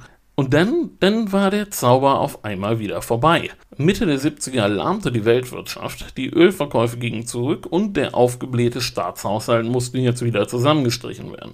Und es wurden auf einmal Fragen gestellt. Vor allem eine, in wessen Taschen war das ganze Geld eigentlich gelandet? Denn so mancher ein Regierungsmitarbeiter, mancher ein General, mancher ein Savak-Mitarbeiter war nur zwei oder drei Jahren verdächtig reich geworden. Auch der vorhin erwähnte Luftwaffenchef Katami hatte bis zu seinem Tod ein wirklich enormes Vermögen angehäuft. Es haben sich also viele Leute die Taschen vollgestopft. Jo. Entsprechend war die Zeit wieder politisch angespannt. Die radikalsten Regimegegner kamen einerseits aus dem marxistischen Lager und andererseits aus dem islamistischen Lager. Es gab aber auch Gruppen, die versuchten, Marxismus und Islamismus miteinander zu harmonisieren, wie zum Beispiel die sogenannten Volksmujahideen. Gegen beide Richtungen aber ging der Savak mit aller Härte vor und ruinierte so ganz nebenbei auch den Ruf des Schahs, vor allem unter den linken Studenten im Ausland. Dabei muss jedoch auch gesagt werden, dass die damals kursierenden Zahlen von politisch Gefangenen wirklich grob übertrieben waren. Damals war von 100.000 Gefangenen die Rede. Heute weiß man, zu Hochzeiten waren es ungefähr 3.000. Was natürlich aber immer noch eine sehr hohe Zahl ist. Die Regierung störte sich aber eigentlich weniger an diesen radikalen Gruppen von den Marxisten und den Islamisten als an der Unruhe unter den Studenten. Denn der Iran brauchte ja eigentlich sehr viele Fachkräfte und hohe Studentenzahlen waren ausdrücklich politisch erwünscht. Und da störte man sich daran, dass die Studenten nicht einfach brav fleißig studierten, sondern auf einmal meinten, ihre Meinung über die Vorgänge im Land auch äußern zu müssen. Wir haben das jetzt schon ein paar Mal geschildert, das war zu der Zeit ein globales Phänomen. Genau, und das passt jetzt nicht so recht ins Konzept des, wie gesagt, doch sehr paternalistischen Regimes des Schahs. Wer übrigens in den 70er Jahren kaum Beachtung fand, auch unter den Studenten nicht, war Ruhollah Khomeini. Er meldete sich aus dem Irak ein paar Mal zu Wort, er kritisierte zum Beispiel das Persepolis-Jubiläum, dazu mehr in unserer Persepolis-Folge, aber er wurde nicht wirklich gehört. Es bekam auch kaum jemand was von den Vorträgen mit, die er 1970 in Nadschaf über eine islamische Regierung hielt. Dabei waren die eigentlich ganz aufschlussreich. Er postulierte darin erstmals die Doktrin einer klerikalen Regierung und entwickelte die Idee, dass die Kleriker die islamische Gemeinschaft führen sollten. Denn sie seien dafür ja auch die qualifiziertesten, denn man bräuchte ja kein Gesetz außer dem Gesetz Gottes. Das ist in der Tat aufschlussreich. Aber zunächst hört ihm keiner zu? Nein. Andere Regimekritiker waren wesentlich einflussreicher, zum Beispiel um einen Namen zu nennen, Ali Shariati, der in der Sorbonne studiert hatte und nun versuchte, eine Art reformierten Islam zu verbreiten. Dafür entwickelte er auch einen neuen Typen Moschee, bei der die Geistlichkeit nicht mehr von der Kanzel sprechen sollte. Man muss aber dazu sagen, eine richtig starke Gruppe oder auch nur eine starke Führungsfigur konnte sich lange nicht herausbilden, zumal die Volksmujahedin, die ja versuchten, linke Gedanken und eine islamische Lebensweise miteinander zu harmonisieren, sich Mitte der 70er Jahre Jahre auch schon wieder zerstritten hatten. Aber nicht nur die Opposition stolperte so vor sich hin, sondern ab Mitte der 70er auch die Regierung. Und sie produzierte nun noch eine ganze Reihe von Flops. Zum Beispiel? Zum Beispiel wurde das Parteiensystem verändert. Bis dahin hat es zwei große Parteien gegeben. Jetzt wurde eine Einheitspartei gegründet, aber das Parlament blieb weiter in zwei Lager gespalten und es gelang dieser neuen Partei auch nicht, das Volk zu erreichen und der Politik des Schahs einen breiteren Rückhalt in der Bevölkerung zu verschaffen. Und ein weiterer Flop war zum Beispiel der Versuch, einen neuen Kalender einzuführen. Es war jetzt eigentlich der Schwung raus politisch. In den 60er Jahren hat es ja die großen Reformprogramme gegeben, aber jetzt ging nichts mehr. Dazu kam dennoch ein weiteres Problem. Beim Schah war 1974 eine bösartige Lymphomerkrankung festgestellt worden. Das heißt, er hatte Krebs. Und das war ein großes Problem für ihn, denn sein Sohn war noch zu jung, um ihm nachzufolgen. Also wurde die Erkrankung erstmal geheim gehalten, aber gleichzeitig auch die Behandlung lange nicht konsequent umgesetzt. Er hat jetzt also das Problem, das wir schon in unseren Mittelalterfolgen mehrfach angesprochen haben. Eine Herrschaft, die auf eine Person ausgerichtet ist, steht und fällt mit der Gesundheit dieser Person. Eben. Klar, es gab eine Regierung und ein Parlament, aber das ganze System war schon komplett auf den Schah ausgerichtet. Und wenn der nicht funktionierte, dann lief es immer nicht. Ab Mitte der 70er ist also der Wurm drin. Der Wirtschaftsboom ist vorbei, die Zeit der großen Reformen ist vorbei, der Schah ist krank und der Ruf des autoritären Regimes im Ausland dank des Savak auch nicht besonders gut. Und dann wurde auch noch Jimmy Carter gewählt. Der idealistische Erdnussfarmer, der Rüstungsexporte begrenzen und Demokratie verbreiten will. Ja, ich brauche wohl nicht zu sagen, dass der Schah wenig begeistert von seiner Wahl war. Trotzdem, er passte sich an und er ließ im persönlichen Gespräch mit Carter seinen Charme spielen und er läutete tatsächlich auch zaghafte Versuche der Liberalisierung und der Imagepflege ein. Vertreter von Amnesty International wurden eingeladen, um die Gefängnisse zu inspizieren, die Zensur wurde gelockert, Kritik an der Regierung zugelassen und der altgediente Premier Amir Abbas Hoveyda wurde durch Jamjid Amusigar ersetzt. Und auch der Savak-Chef Nasiri musste schließlich gehen. Der Schah versucht also Carter entgegenzukommen, um sich die Gunst der Amerikaner erhalten zu können. Auch weil er glaubt, im eigenen Volk nicht genug Rückhalt zu haben? Naja, letztlich zeigte sich, dass der Schah eben gewisse Schwächen von seinem Vater übernommen hatte. Vor allem sein Misstrauen. Misstrauen gegenüber dem Volk, Misstrauen gegenüber seinen Beratern und der von ihm ernannten Regierung. Und als das nicht lief, stürzte er sich in Aktionismus. Und das Resultat waren halbgare, schlecht durchdachte Projekte und ein sich immer schneller drehendes Personalkarussell. Ich nenne nur mal die Halbwertszeiten seiner Premierminister. Amir Basoveda war sehr lange Premier, von Januar 65 bis August 77, also über zwölf Jahre lang. Jamshid Amosigar hielt dann zwölf Monate durch. Jafar Sharif Imami zweieinhalb Monate, Ghulam Reza Azari weniger als zwei Monate und Chapo Bakhtiar nur noch einen Monat. Dabei hat der Schah zu dieser Zeit doch eigentlich gar nicht so viel zu befürchten. Die Opposition ist nicht besonders stark, wenn ich das richtig verstehe. Khomeini sitzt im Irak fest und bleibt ungehört und das linke Lager schafft es auch nicht, sich zusammenzuraufen. Das stimmt, trotz alledem herrscht eine gewisse Unzufriedenheit im Land. Die Konservativen und die Nationalisten störten sich am ausländischen Einfluss, am Wandel der Lebensgewohnheiten und die Händler vom Bazar am Zusammenbruch ihrer traditionellen Businessmodelle. Und auch diejenigen, die vom Boom profitiert hatten, mussten feststellen, dass dieser nicht ewig anhielt. Und der Iran litt jetzt deutlich unter Wachstumsschmerzen und dem Schah und seinen Regierungen fehlte jetzt auch ein klarer Plan, wie es weitergehen könnte es ist eben alles etwas zu schnell gegangen. Das Land hat sich in kurzer Zeit sehr stark verändert. Dass der Schah jetzt verunsichert agiert, ist schon verständlich. Das Land hat erst einen Wohlstandsschub bekommen und trotzdem ist das Volk unzufrieden. Und dazu kommt ja auch noch, dass die Pahlavis noch keine zu 100% etablierte Dynastie sind. Sein Vater Reza musste ja das Land verlassen. Das hat der Schah sicher nicht vergessen. Und vor Reza ist der letzte Qajar-Herrscher auch abgesetzt worden, von Reza selbst wohlgemerkt. Auf jeden Fall braucht es keine vollständige Paranoia, um das Gefühl zu bekommen, der Thron sei etwas wackelig. Das stimmt. Erstmal versuchte er es jetzt mit vorsichtiger Liberalisierung. Der Savak wurde eingehegt, die Zensur gelockert, nur war man mit dem Ergebnis jetzt auch nicht ganz zufrieden. Die Kritik an der Regierung wurde natürlich jetzt lauter, wo die Zensur gelockert wurde. Das äußerte sich zum Beispiel in den sogenannten Zehn Nächten von Teheran. Das war eine Reihe von Vorträgen und Lesungen, die vom Schriftstellerverband organisiert worden war und die am Goethe-Institut in Teheran stattfand. Da durfte jetzt frei gesprochen und diskutiert werden und das klingt soweit ganz harmlos, nach einer Diskussion einiger Intellektueller, aber der Andrang war überwältigend. Es kamen bis zu 10.000 Besucher zu den Lesungen und die Vortragenden forderten Redefreiheit und die Entlassung politischer Gefangener und anders als früher ließ die Polizei sie gewähren. Und natürlich bekamen nur noch schnell andere Gruppen mit, dass sich jetzt etwas änderte. Zum Beispiel auch der konservative Klerus. Und nun rückte erstmals ein wenig Khomeini in den Mittelpunkt, denn am 23. Oktober 1977 starb im Irak sein Sohn Mostafa. Und die Khomeini-Anhänger in Gom, die sich bis dahin kaum öffentlich geäußert hatten, organisierten jetzt Gedenkveranstaltungen für ihn, die auch als Protest gegen den Schah fungierten. Außerdem machten jetzt studentische Gruppen mobil. Und als Problem entpuppte sich dann bald, dass die iranische Polizei mit der Kontrolle von Menschengruppen völlig überfordert war. Dazu Demos zu managen, zu deeskalieren, wenn die Stimmung hochkochte, dazu waren sie weder ausgebildet noch ausgerüstet. Sie hatten keine Helme oder Schilde oder Tränengas oder Schlagstöcke, das sind alles keine schönen Werkzeuge. Aber wenn ein Polizist sich einer großen, wütenden Menschenmenge gegenüber sieht und diese Werkzeuge nicht hat und auch nicht weiß, was er tun soll, weil er für so eine Situation gar nicht ausgebildet worden ist, weil Demonstrationen zuvor im System gar nicht vorgesehen waren, dann greift er in seiner Panik zu dem Werkzeug, das er eben hat.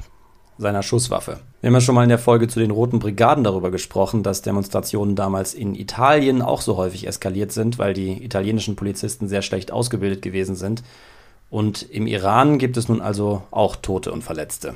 Ja, dazu kam es sehr bald. Die Geschichte des Jahres 1978 war wirklich die einer stetigen Eskalation. Am Anfang des Jahres aber stand ein Zeitungsartikel, der Anfang Januar in der größten Tageszeitung Etelat erschien. Und der Artikel war überaus bemerkenswert. Es ging darin um die Opposition, und zwar die rote und die schwarze Opposition, also die der Linken und die des Klerus. Und es wurde so dargestellt, dass diese beiden Gruppen für die Unruhe sorgten und dadurch den Fortschritt im Land behinderten. Und im Klerus wurde vor allem ein Redelsführer ausgemacht. Rohola Khomeini. Genau. Den meisten Lesern war der Name überhaupt kein Begriff, aber durch den Artikel wurde er jetzt zu einer Führungsfigur stilisiert. Und diese Rolle nahm er dann auch an. Das ist natürlich ein schwerer Patzer. Einen Gegner derart selbst aufzubauen, das macht man allerhöchstens im Nachhinein oder so wie Cäsar das mit Vercingetorix gemacht hat, mit einem politischen Ziel. Aber so ein Artikel ist sicherlich ein Schuss ins Knie für die Regierung. Korrekt. Und in der Folge nutzte der Klerus den vor allem Feiertage geschickt aus, um aus religiösen Versammlungen Demonstrationen gegen den Schah werden zu lassen. Im Februar eskalierten diese Proteste erstmal so richtig, und zwar in Tabriz, ganz im Norden des Landes. Die Demonstranten riefen Tod dem Schah und Lang lebe Khomeini. Und die Menge nahm jetzt Läden ins Visier, die Alkohol verkauften. Außerdem Bankfilialen, eine Pepsi-Fabrik und Kinos. Kinos und Alkoholläden sollten in der Folge sowieso als Symbole eines westlichen Lebensstils die bevorzugten Ziele der islamistischen Opposition werden. Und die Polizei ist überfordert und schießt. Genau, wieder gab es Tote und Verletzte.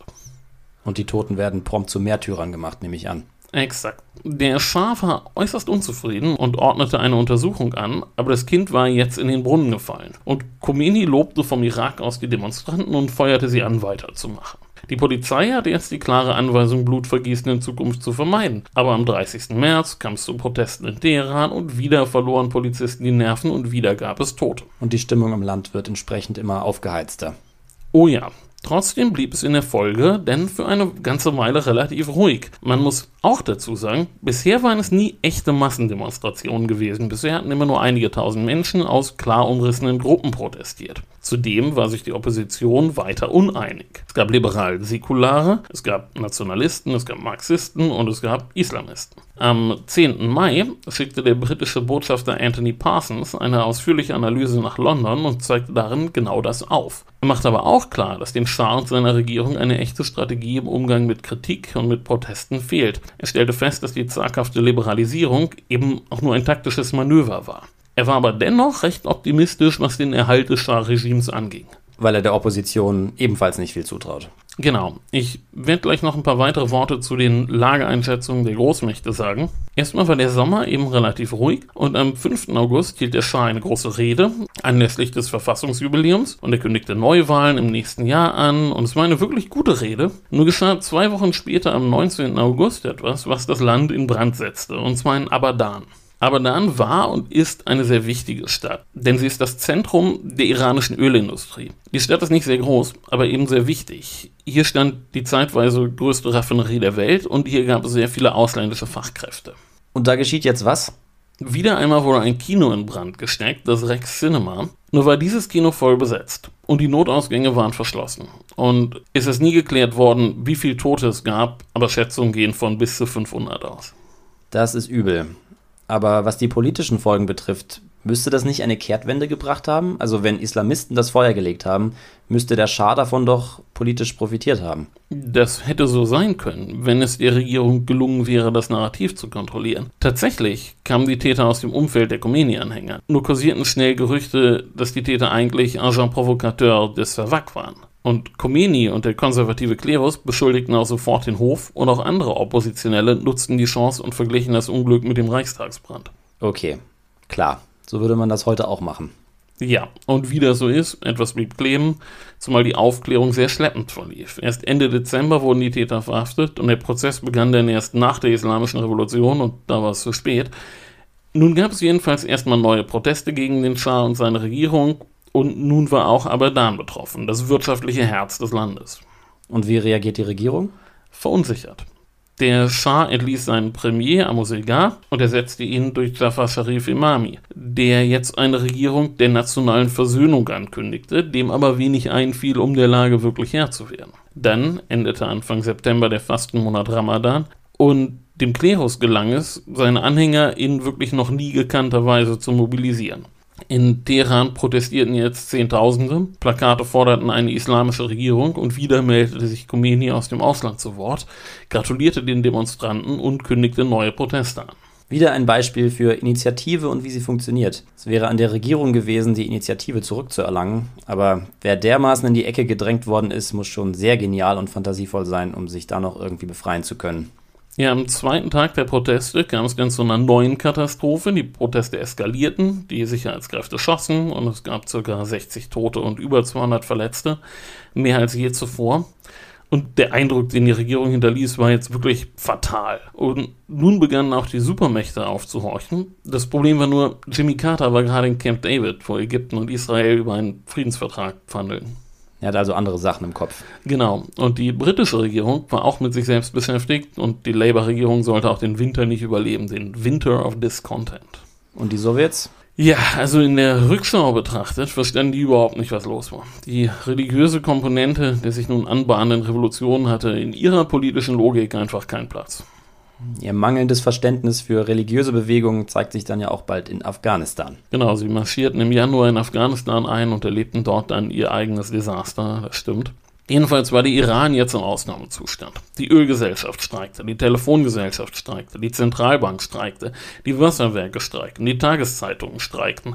Und dann machte der neue Premier einen großen Fehler. Und zwar bat er den Irak, Khomeini ruhig zu stellen. Khomeinis Haus wurde daraufhin umstellt und seine Mobilität wurde eingeschränkt und Khomeinis Entourage überlegte nun, was zu tun sei. Und man überlegte umzuziehen. Syrien, der Libanon und Algerien waren im Gespräch und Khomeini beantragte für das erste ein Visum für Kuwait, aber er bekam keins. Und dann hatte jemand eine Idee, und zwar Ibrahim Yasti. Das war ein iranischstämmiger Arzt aus Texas, und er drängte auf Europa, und zwar ganz konkret auf Paris. Khomeini wollte das eigentlich nicht. Er wollte nicht unter Ungläubigen leben. Aber Yassi hatte zwei sehr gute Argumente. Erstens hatte er in Frankreich perfekte Kommunikationsmöglichkeiten und zweitens brauchten Iraner für Frankreich kein Visum. Also flog Khomeini mit Iraqi Airways nach Paris. Und um die Reise geheim zu halten, wurde dafür die gesamte erste Klasse Lounge der Boeing 747 gemietet. Und nun beginnt die verhältnismäßig kurze Phase Khomeinis in Paris. Genau. Zunächst kam Khomeini in einer Wohnung in einem südlichen Vorort unter, in Cachan. Aber bald wussten alle iranischen Exilanten in Paris, wer da gerade eingetroffen war. Und ständig kamen und gingen Besucher. Also zog er nach drei Tagen um in eine etwas heruntergekommene Villa in Noffle-les-Châteaux südwestlich von Paris. Und hier lief nun eine wirklich beeindruckende Medienkampagne an. Die französische Regierung stört sich da nicht dran? Naja, Giscard war gerade in Brasilien und er fragte dann beim Schah nach, ob der sich daran störe, dass Khomeini jetzt in Paris sei. Und der Schah wollte keinesfalls die europäische Öffentlichkeit verärgern, also blieb Khomeini erstmal. Er sollte 118 Tage bleiben und konnte in einem ungekannten Maße publizistisch wirksam werden. In den 118 Tagen gab er hunderte Interviews, bevorzugt unter einem Baum oder in einem Zelt im Garten der Villa sitzend und es zeigte sich, dass dieser Mann, der rumlief wie jemand aus dem 19. Jahrhundert, eine ungeheure Faszination besonders auf linke Journalisten ausübte und er wusste genau, was er ihnen erzählen musste. Und wenn er mal vom Text abwich, dann sorgte sein Dolmetscher dafür, dass bei den Journalisten auch das Gewünschte ankam. Alle Interviewfragen mussten vorher schriftlich eingereicht werden, nichts wurde dem Zufall überlassen. Und so zitierte ihn dann der britische Guardian zum Beispiel, Zitate, ich will die Macht der Regierung nicht in meinen Händen halten, ich bin an persönlicher Macht nicht interessiert. Und weiter, Frauen sind in der Islamischen Republik frei in der Wahl ihrer Aktivitäten, ihrer Zukunft und ihrer Kleidung, und Le Monde diktierte er, wenn der Schah den Iran verlassen hat, werde ich nicht Präsident werden und keine Führungsrolle annehmen. Wie bisher beschränke ich meine Aktivitäten darauf, das Volk zu leiten und ihnen die Richtung zu weisen. Vor allem vermied es Khomeini peinlichst, sein in Najaf skizziertes Konzept einer islamischen Regierung, der Regierung durch den Klerus auch nur zu erwähnen. Der Paris-Aufenthalt war aber nicht nur wegen seiner medialen Wirkung wichtig, vor allem wurden hier über die Exilantenszene wichtige Kontakte zur säkularen Opposition geknüpft. Eine Schlüsselfigur war hierbei ein alter Mossadegh-Anhänger, Midi Basagan, der später Premier der Übergangsregierung wurde, ehe er denn von den Klerikern schließlich ausgebotet wurde. In Paris entwickelt sich Khomeini nun also endgültig zur Führungsfigur der Opposition und zum Gegenspieler des Schahs. Und wie geht's jetzt im Iran weiter? Tja, die Regierung von Sharif Imami war angesichts der Streiks und der Proteste bald am Ende und wurde nun abgelöst von einer Militärregierung unter Gholam Reza Asari. Und wieder einmal hielt der Schah eine Rede. Er erklärte, er habe die Botschaft der Revolution verstanden und versprach, dass er sich selbst aus der aktiven Regierung zurückziehen werde und sich die neue Regierung auf den Willen des Volkes stützen werde. Wieder mal war die Rede an sich gut, nur es war zu spät. Und es passte auch nicht dazu, dass er jetzt eine Militärregierung ernannte. Die wird im Chaos jetzt auch nicht mehr her. Nein. Die Streiks gingen weiter und von Paris aus kommentierte Khomeini boshaft das Geschehen und ganz wichtig, die säkulare Opposition reihte sich jetzt hinter ihm ein. Das hattest du ja eben schon angedeutet. Im Grunde ist der Schah doch zu diesem Zeitpunkt als Monarch längst erledigt. Und er hat das ja auch selbst scheinbar schon erkannt.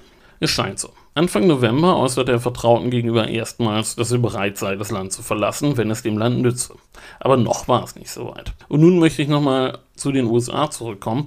Die Amerikaner waren sich nämlich außerordentlich uneinig. Botschafter William Sullivan schickte am 9. November einen langen Bericht nach Washington mit dem Titel Thinking the Unthinkable, das undenkbare Denken, und er plädierte dafür, Kontakt zur Opposition aufzunehmen. Kurioserweise dachte er Khomeini dabei eine Gandhi-artige Rolle in einer Regierung zu, die eigentlich von pro-westlichen Militärs kontrolliert werden soll. In Washington kam dieser Vorschlag aber gar nicht gut an.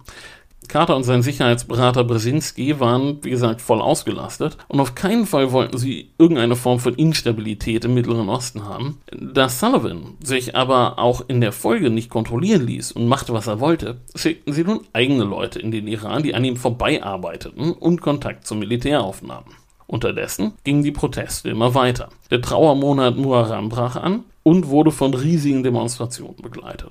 Und auch der neuen Regierung unter Asari gelang es nicht, die Initiative zurückgewinnen. Die Nerven lagen jetzt wirklich blank. Unterdessen verließen immer mehr Ausländer das Land, beziehungsweise fuhren zu Weihnachten nach Hause und kehrten nicht mehr wieder. Und am 24. Dezember griffen den Demonstranten auch die amerikanische Botschaft an. Und Großbritannien, die USA, Kanada, Dänemark, Italien, Belgien und Irland rieten ihren Staatsbürgern nun dringend das Land zu verlassen. Der Premierminister erlitt einen Herzanfall und er verließ zur medizinischen Behandlung jetzt das Land und wurde von Shapur Bachtia abgelöst. Bachtja war eigentlich ein ganz interessanter Mann. Sein Großvater war noch unter den Kadja-Fürsten Premierminister gewesen und er selbst hatte in den 30ern in Frankreich studiert, war dann in der Resistance gewesen, war nach dem Krieg in den Iran zurückgekehrt, war auch Teil der Regierung unter Mossadegh gewesen und er hat auch im Gefängnis gesessen und er hat wirklich ein bewegtes Leben geführt, aber die Lage für ihn war im Grunde hoffnungslos. Er wird jetzt der letzte Premierminister unter dem Schah. Genau. Allerdings wusste er bereits bei seinem Amtsantritt, dass der Schah das Land verlassen würde, sobald das Kabinett aufgestellt ist. Die Revolution hat also gesiegt. Offiziell verließ der Schah das Land, um seine medizinische Behandlung im Ausland fortzusetzen. Für die Zeit seiner Abwesenheit wurde daher jetzt ein Regentschaftsrat ernannt, aber de facto hast du natürlich recht, die Revolution hatte gesiegt. Nur war ihr Charakter vielen Leuten noch nicht ganz klar. Das glaube ich gern. Am 3. Januar gab der neue Premier eine Pressekonferenz, auf Französisch bemerkenswerterweise, und er kündigte an, dass der Staat zur Erholung das Land verlassen werde. Gleichzeitig lud er Khomeini ein, ins Land zurückzukehren. Bachtja gab aber in diesen Tagen auch zu verstehen, wie er sich das Ganze vorstellt. Er stellte klar, dass er sich als Erbe Mossadegs sehe. Aber der Schah verlässt das Land jetzt endgültig, nicht nur vorübergehend. Und Bachtja plant ohne ihn. Aber noch ist die Revolution ja nicht vorbei. Die neuen Machtverhältnisse sind noch nicht geklärt, selbst wenn der neue Premier als Übergangskandidat betrachtet wird. Er selbst sieht sich ja scheinbar durchaus nicht nur als solcher. Oh nein. Versuchen die USA denn nun in dieser unklaren Lage Anfang 79 ihren Einfluss geltend zu machen? Na klar, nur war das gar nicht so einfach. Ich habe mir gesagt, es gab zwei Parteien bei den Amerikanern, den Botschafter Sullivan, der sich mit Khomeini arrangieren wollte, und das Weiße Haus, das lange am Schaf festhielt. Wobei da auch noch nicht alles ganz klar ist, die nötigen Akten sind noch nicht freigegeben. Naja. So ähnlich wie mit dieser Reagan-Geschichte. Wir sind kommt an einem bald. ähnlichen Punkt. Sie sind schon im Declassification Review. Jedenfalls setzte Carter denn den General Robert E. Heuser in Maß.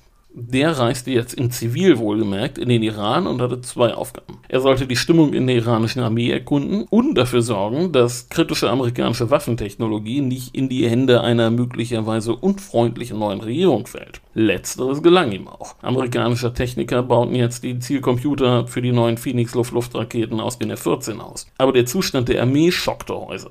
Die meisten Offiziere wollten einfach nur noch das Land verlassen. Das heißt, auf die Streitkräfte kann sich die Regierung von Bachtjar nicht verlassen. Und mit dem Gedanken an einen Militärcoup spielen die Offiziere sicher auch nicht. Ja, natürlich war das so ein bisschen der Elefant im Raum, aber sie hatten schlicht keinen Plan. Ein Coup will vorbereitet sein. Man muss ein Konzept haben. Und ein Konzept haben sie entsprechend nicht. Nicht wirklich. Nun war das, wie gesagt, nur eine Ebene der amerikanischen Politik. Auf der anderen gab es eben auch diesen Kontakt zum Revolutionsrat, einem informellen Gremium aus den Khomeini-Leuten und anderen Oppositionellen. Dieser Kontakt ist aber zu keinem Zeitpunkt offiziell sanktioniert, oder doch? Nein, letztlich war die amerikanische Politik ziemlich halbgar und sollte Carter denn auch schließlich mächtig vor die Füße fallen. Unterdessen machte Bacht ja das Einzige, was er tun konnte. Er versuchte, in die Offensive zu gehen und die Initiative zurückzugewinnen. Und er kündigte an, den Savak aufzulösen. Er verbot Ölverkäufe nach Israel und nach Südafrika und er hob die Zensur auf. Und am 16. Januar verließ der Schah denn schließlich das Land. Dass er nochmal zurückkehren würde, glaubte er zu diesem Zeitpunkt sicher selber nicht. Für ihn ging es jetzt nur noch darum, wo er unterkommen würde. Er hatte Häuser in St. Moritz und in Surrey in England. Und zunächst sah es aus, als würde er in die USA gehen. Seine Kinder waren auch schon dorthin vorgereist. Aber zunächst ging es für ihn nach Ägypten. Da blieb er eine Woche lang, dann flog er weiter nach Marokko. Und drei Tage nachdem der Schah den Iran verlassen hatte, gab es dann in Teheran wieder eine große Demo, auf der Khomeinis Anhänger seine Rückkehr forderten. Doch der ließ sich Zeit. Während Mehdi Basagan daran arbeitete, seine Kontakte zum Militär und zur neuen Regierung zu nutzen, um die Rückkehr vorzubereiten. Und tatsächlich gelang es ihm, Bakhtiar zu überreden, nach Paris zu fahren, Khomeini seinen Rücktritt anzubieten und ihn zum provisorischen Premierminister zu ernennen. Okay, das heißt im Klartext, Basagan überredet Bachtjar dazu, sich Khomeini zu unterwerfen. Oh ja, ganz so lief es dann aber doch nicht an. Statt selbst zu reisen, schickte Bakhtiar Said Jalaluddin Tirani nach Paris, den Chef des vom Schah ernannten Regentschaftsrates. Aber Khomeini weigerte sich, ihn zu empfangen, wenn er nicht zuvor vom Regentschaftsrat zurücktrat, was Tirani dann auch prompt tat. Und damit verärgerte er Bachtja, der seine eigene Reise nach Paris jetzt absagte. Und nun wurde es wieder chaotisch. Am 26. organisierte der Klerus eine neue große Demo an der Universität. Und wieder gab es Tote. Und am 28. griffen den Islamisten das Gendarmerie-Hauptquartier an und dann brach Chaos in der Armee aus. Und zwar kam es zur Auseinandersetzung zwischen der regulären Armee und den Homafa. Die Hummerfahr waren als Flugzeugtechniker bei der Luftwaffe angestellt. Sie waren aber keine Soldaten, sondern Zivilisten. Aber sie waren sehr wichtig. Damit war die Armee aber erstmal mit sich selber beschäftigt. Und am 29. kam es dann zu neuen Unruhen in Teheran. Und Ziel der Khomeini-Anhänger waren wieder mal Bars, Kinos, Alkoholläden, das Rotlichtviertel. Und jetzt, jetzt kam Khomeini. Als Erlöserfigur. Und er wird begeistert empfangen. Wurde er aber noch nicht am Flughafen. Als Khomeini dort ankam, erwartete ihn niemand. Der Flughafen war für die Öffentlichkeit geschlossen und die Regierung hatte kein Empfangskomitee für ihn geschickt. Und tatsächlich waren auch seine Leute ziemlich nervös, was jetzt passieren würde. Als er aus dem Flugzeug stieg, trug er deshalb auch eine kugelsichere Weste, weshalb er auf den Bildern auch ein bisschen steif wirkt. Aber als Khomeini denn in die Stadt fuhr, war klar, ja, er wird als Erlöser empfangen. Und bald schon kam sein Auto in der Menschenmenge nicht mehr vorwärts und ein Hubschrauber brachte ihn dann zu seinem ersten Termin auf einem Friedhof, auf dem zahlreiche Opfer der Unruhen bestattet worden waren. Und dann zog er sich zurück in eine Schule im armen Süden der Stadt. Und am 5. Februar gab er eine Pressekonferenz und stellte seine Übergangsregierung vor und er sagte, Zitat, dies ist keine gewöhnliche Regierung. Es ist eine Regierung nach dem heiligen Gesetz. Widerstand gegenüber der Regierung bedeutet Widerstand gegen das heilige Gesetz und zieht schwere Strafe nach sich. Aber Bachtiar und seine Regierung gibt es zu diesem Zeitpunkt doch auch noch. Khomeini meint einfach, sie nicht mehr beachten zu müssen, ja? Genau, die ignorierte Khomeini einfach. In seinen Augen war Bachtiars Regierung illegitim. Aber Bachtiar kontrolliert schon noch den Regierungsapparat. Ja, so mehr oder weniger. Am 8. traf Bachtiar sich mit Militärs und auch mit Vertretern von Khomeini und schnell war klar, vom Militär war nichts zu erwarten. So wie die US-Regierung das auch eingeschätzt hat. Genau. Am 9. gab Bachtiar dann ein Statement ab und erklärte, dass sich das Militär für einen friedlichen Machttransfer aussprach. Am selben Tag allerdings geschah wieder etwas. Und zwar auf der Doshan Tepe Air Force Base, wo das Hauptquartier der Air Force war. Hier eskalierte jetzt der Konflikt zwischen den Humafar und den regulären Soldaten und es kam zu Schusswechseln und am nächsten Tag war dann die ganze Stadt in Aufruhr. Islamisten und linke Gruppen stellten sich auf die Seite der Humafar, bewaffnete Gruppen zogen durch die Stadt, Bachtiar verhängte eine Ausgangssperre, aber er hatte nun endgültig jede Kontrolle verloren, während Khomeini seinerseits den Soldaten mit dem Heiligen Krieg droht. Bachtias einzige Hoffnung war jetzt im Grunde die Leibgarde des Schahs, die sogenannten Unsterblichen. Benannt nach der antiken Leibgarde der persischen Großkönige. Aber die können sich ja auch nichts mehr an der Lage ändern. Nein, die Armee brach jetzt in sich zusammen. Die Revolutionäre eroberten nach und nach alle strategischen Schlüsselpositionen, das Polizeihauptquartier, die Rundfunksender, die Gefängnisse, schließlich auch das Armeehauptquartier und den Palast. Und Bachtiar tauchte im Chaos unter. Erst Ende März erschien er wieder in der Öffentlichkeit. Er hatte sich mittlerweile absetzen können und war mittlerweile in Mesef in den französischen Alpen. Die Anhänger der alten Ordnung flohen oder wurden verhaftet. Und diejenigen, die es nicht schaffen zu fliehen, erwartet jetzt ein übles Schicksal. Ja, sie landeten vor dem Revolutionsgericht. Besonders berüchtigt ist in diesem Zusammenhang der Name Sadek Kalkali. Der Blutrichter. Genau. Er wurde jetzt von Khomeini zum Richter ernannt und schon am 15. Februar gab es die ersten Hinrichtungen. In wenigen Wochen wurden jetzt viele Politiker und Beamte des alten Regimes getötet. Hoveyda, der langjährige Premier, wurde am 7. April erschossen. Außerdem wurden sechs weitere Minister hingerichtet, zahlreiche Parlamentsangehörige und Beamte, 35 Generäle und 50 weitere Offiziere, ehemalige Savak-Mitarbeiter und auch Ghulam Reza Nikbey, der ehemalige Bürgermeister von Teheran. Und bald ging es dann auch in den Provinzen los. Auch viele einfache Polizisten und Soldaten wurden getötet. Der Richter Kalkani schrieb dennoch später, man habe noch zu wenige umgebracht, zu viele seien ins Exil entkommen. Heute schätzt man ca. 3000 Hinrichtungen im ersten Jahr der Revolution. Die Revolutionsgerichte sind ja auch da, um klarzumachen, wer jetzt das Sagen hat. Khomeini und der Klerus. Oh ja, das war ihr vorrangiges politisches Ziel. Die Säkularen, die Linken, die sich hinter Khomeini eingereiht hatten, die geglaubt hatten, ein Bündnis mit ihm einzugehen, denen wurde jetzt schnell klar, dass das kein Bündnis war. Und der Iran nach dem Sturz des Schahs jetzt auch kein Hort der Rechtsstaatlichkeit sein würde. Kalkali führte seine Prozesse jedenfalls gerne nachts. Eine Beweisaufnahme gab es gewöhnlich nicht und die Anklage war meist entweder wegen Korruption auf Erden oder Krieg gegen Gott. Kalkali stellte auch ganz öffentlich klar, Zitat, wir versuchen diese Leute entsprechend der Beweislage anzuklagen, aber unser Ziel ist nicht, sie anzuklagen, sondern sie zu töten.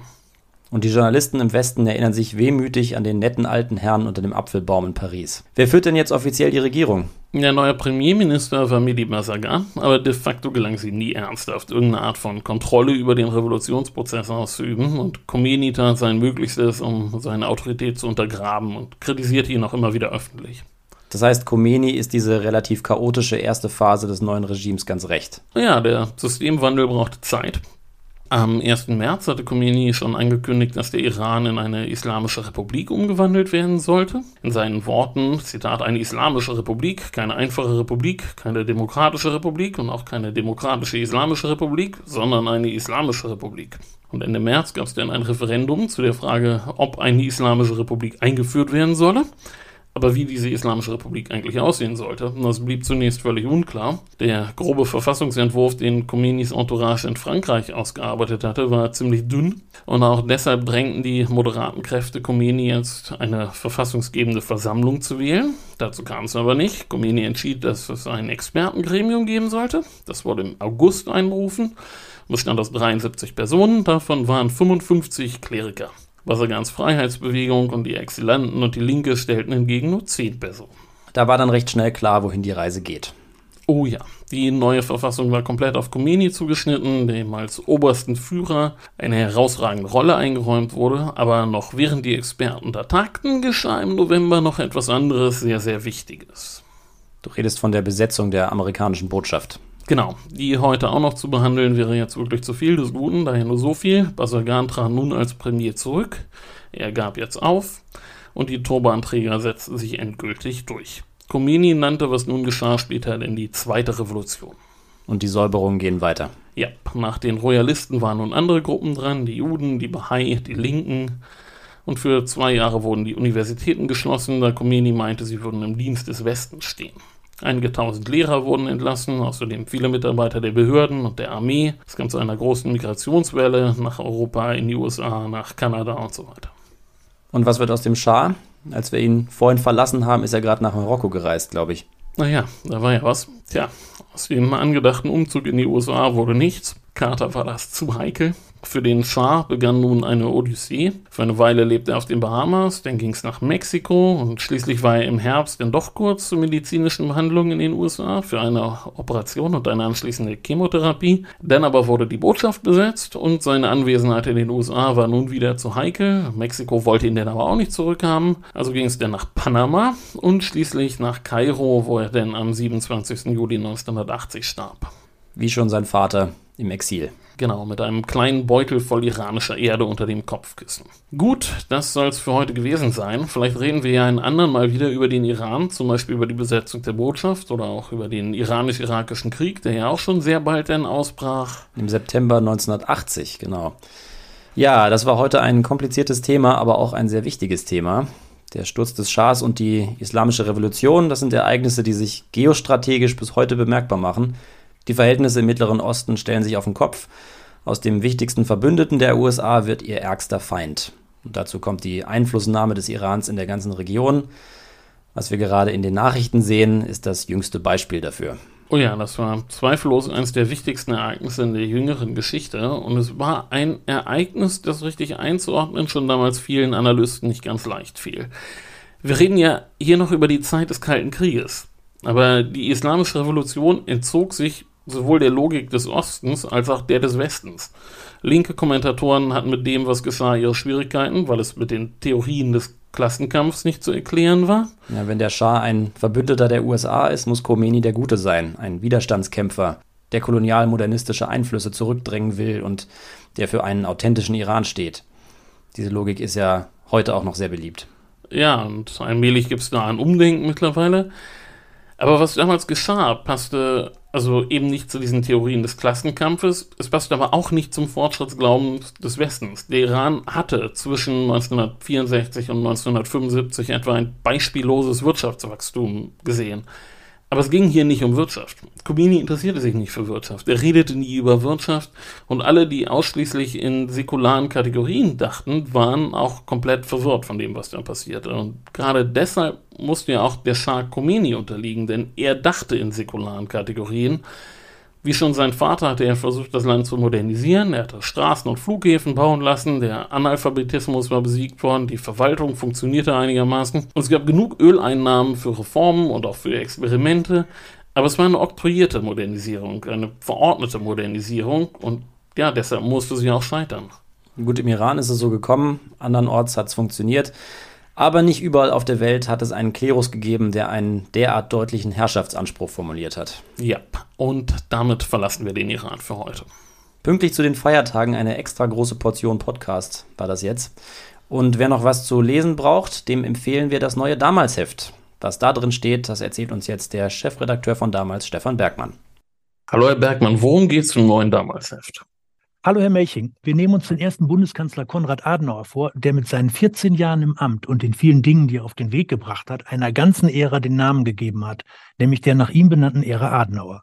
Welche Schwerpunkte setzen Sie denn im Thema? Das verrate ich gleich sofort, aber vorher müssen wir uns klar machen, wie in den ersten Jahrzehnten nach Kriegsende Politik funktioniert. Sie war sehr stark an den jeweiligen Lagern ausgerichtet, hinter denen bestimmte Weltanschauungen standen. In den 1950er Jahren, als Adenauer die junge Bundesrepublik prägte, waren die politischen Milieus also noch viel deutlicher ausgeprägt als heute.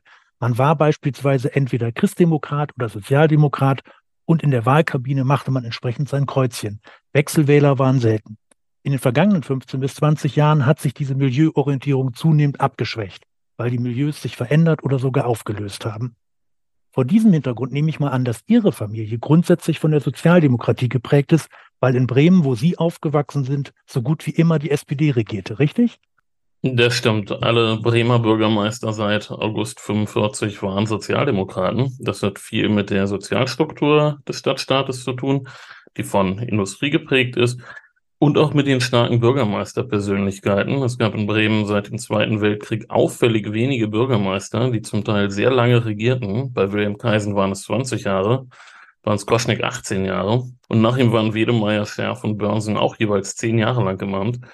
Besonders Wilhelm Kaisen und Hans Goschnik äh, prägten die Entwicklung Bremens nach dem Krieg ganz entscheidend. Und der Bürgermeister meiner Jugend, Henning Scherf, war auch insgesamt 27 Jahre lang Mitglied des Senats, zehn Jahre davon als Präsident des Senats.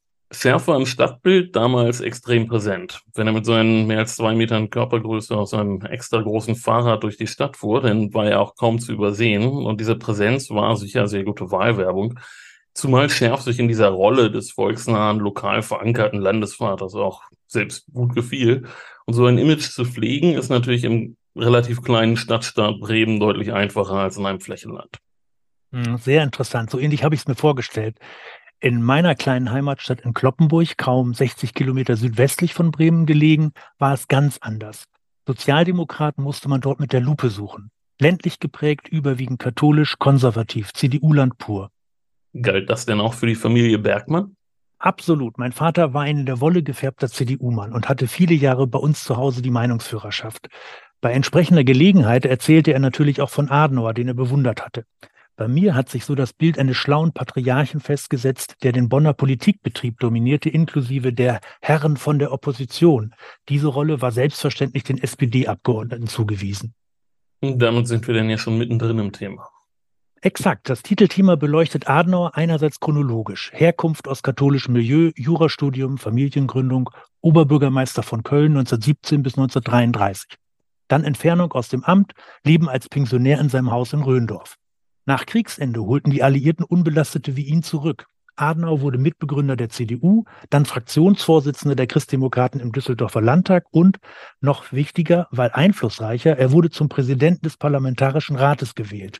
Des Gremiums, das 1948-49 das Grundgesetz der Bundesrepublik Deutschland erarbeitete. Am Ende stand das Amt des Bundeskanzlers, das er 1949 mit immerhin 73 Jahren antrat und erst 1963 wieder hergab. Und der Blickwinkel ist andererseits auch thematisch? So ist es. Ein Artikel beschäftigt sich mit dem Wiederaufbau und den Jahren, in denen sich das sogenannte Wirtschaftswunder entwickelte. Der wirtschaftliche Aufstieg der Bundesrepublik in rasantem Tempo. Ein weiterer Artikel gilt seiner Außenpolitik. Stichwörter sind der Schulterschluss mit den USA und die feste Integration in den Westen. Die Wiedergutmachung für Israel, die Verständigung mit Frankreich, wodurch ja die legendäre Erbfeindschaft beendet wurde. Und am Ende des Titelthemas steht natürlich eine kritische Einordnung seiner Leistung. Verlieren wir noch ein Wort über seine Haltung zu den Verbrechen der Nationalsozialisten und auch seinen Umgang mit den Altnazis. Gerne. Adenauer war ein erklärter NS-Gegner, das steht zweifelsohne fest. Dass er in der Zeit von 1933 bis 1945 nicht physisch eliminiert wurde, hat sicher damit zu tun, dass er sich mit seiner Familie absolut still verhielt und man ihm keinerlei näheren Kontakt mit dem Widerstand nachweisen konnte, den er auch nicht gesucht hatte. Nach dem Krieg hat er einerseits klar die Verbrechen des braunen Regimes benannt. Andererseits hat er gegenüber NS-Belasteten, auch gegenüber durch die Alliierten verurteilten NS-Verbrechern, erstaunliche Milde walten lassen. Sein Staatssekretär Hans Globke war ein solch Belasteter und Adenauer hielt trotz heftiger Kritik an ihm fest. Warum tat er das? Schwer zu sagen. Ich habe dieser Tage einen Satz von ihm gelesen, ein ihm zugeordnetes Zitat. Man schüttet kein schmutziges Wasser weg, wenn man kein sauberes hat. Ich glaube, das beschreibt es ganz gut. Seine Haltung entsprach zu dieser Zeit auf jeden Fall der Stimmung der Mehrheit der Bevölkerung. Das mündete in das große Beschweigen der NS-Vergangenheit. Erst Ende der 1950er Jahre endete sich diese Haltung langsam, und zwar mit den vor bundesrepublikanischen Gerichten geführten Prozessen, zum Beispiel durch den Ulmer Einsatzgruppenprozess. Was ich daran interessant finde, man geht heute davon aus, dass diese Politik, so widersprüchlich sie gewesen sein mag und so absurd das klingt, mit dazu geführt hat, dass sich die Altnazis relativ gut in die Demokratie integriert haben. Ja, damit vom Schah zu Konrad Adenauer. Du hast es ja sogar hier auf dem Tisch stehen, ein Zitat. Nehmt die Menschen, wie sie sind, andere gibt's nicht. Konrad ja, Adenauer. Ist nur eins von vielen Adenauer-Zitaten. Ich, ich, bin kein Adenauer-Fan, aber seine Zitate sind schon ziemlich klasse. Naja, steht hier also nur aus Zufall, ja? Direkt an einem Arbeitsplatz. nein, nein, das ist so ein Tischkalender mit Zitaten. Ich ja, ja, ich weiß. Ich sehe es, ich sehe es. Jetzt ist es in der Welt, tut mir leid. Na gut. Es wird ein gutes Heft, wir legen es euch ans Herz. Ja, ansonsten habt schöne Feiertage. Und äh, genau, feiert schön und ähm, ihr könnt uns folgen auf den sozialen Medien, auf Facebook, Twitter, Instagram. Ihr könnt uns abonnieren, wo auch immer ihr uns hört und ihr könnt uns an der einen oder anderen Stelle auch Sterne geben. Das wird uns sehr freuen. Genau, noch in diesem Jahr werdet ihr allerdings auch noch eine Folge von uns geboten bekommen. Und zwar geht es denn um, David, lass es raus. Die Königin von Saba. Ja, ein biblisches Thema. Was Passend ist mit zu der den so? Feiertagen. Genau, ja, ganz genau, stimmt. Das, das, ja, wir planen ja immer sehr weit im Voraus äh, mit dem Heft zusammen. Das äh, war mir da noch gar nicht klar. Aber ja, es passt tatsächlich schön, stimmt. Okay. Macht's Frohe gut. Weihnachten. Frohe Weihnachten. Tschüss. Ciao.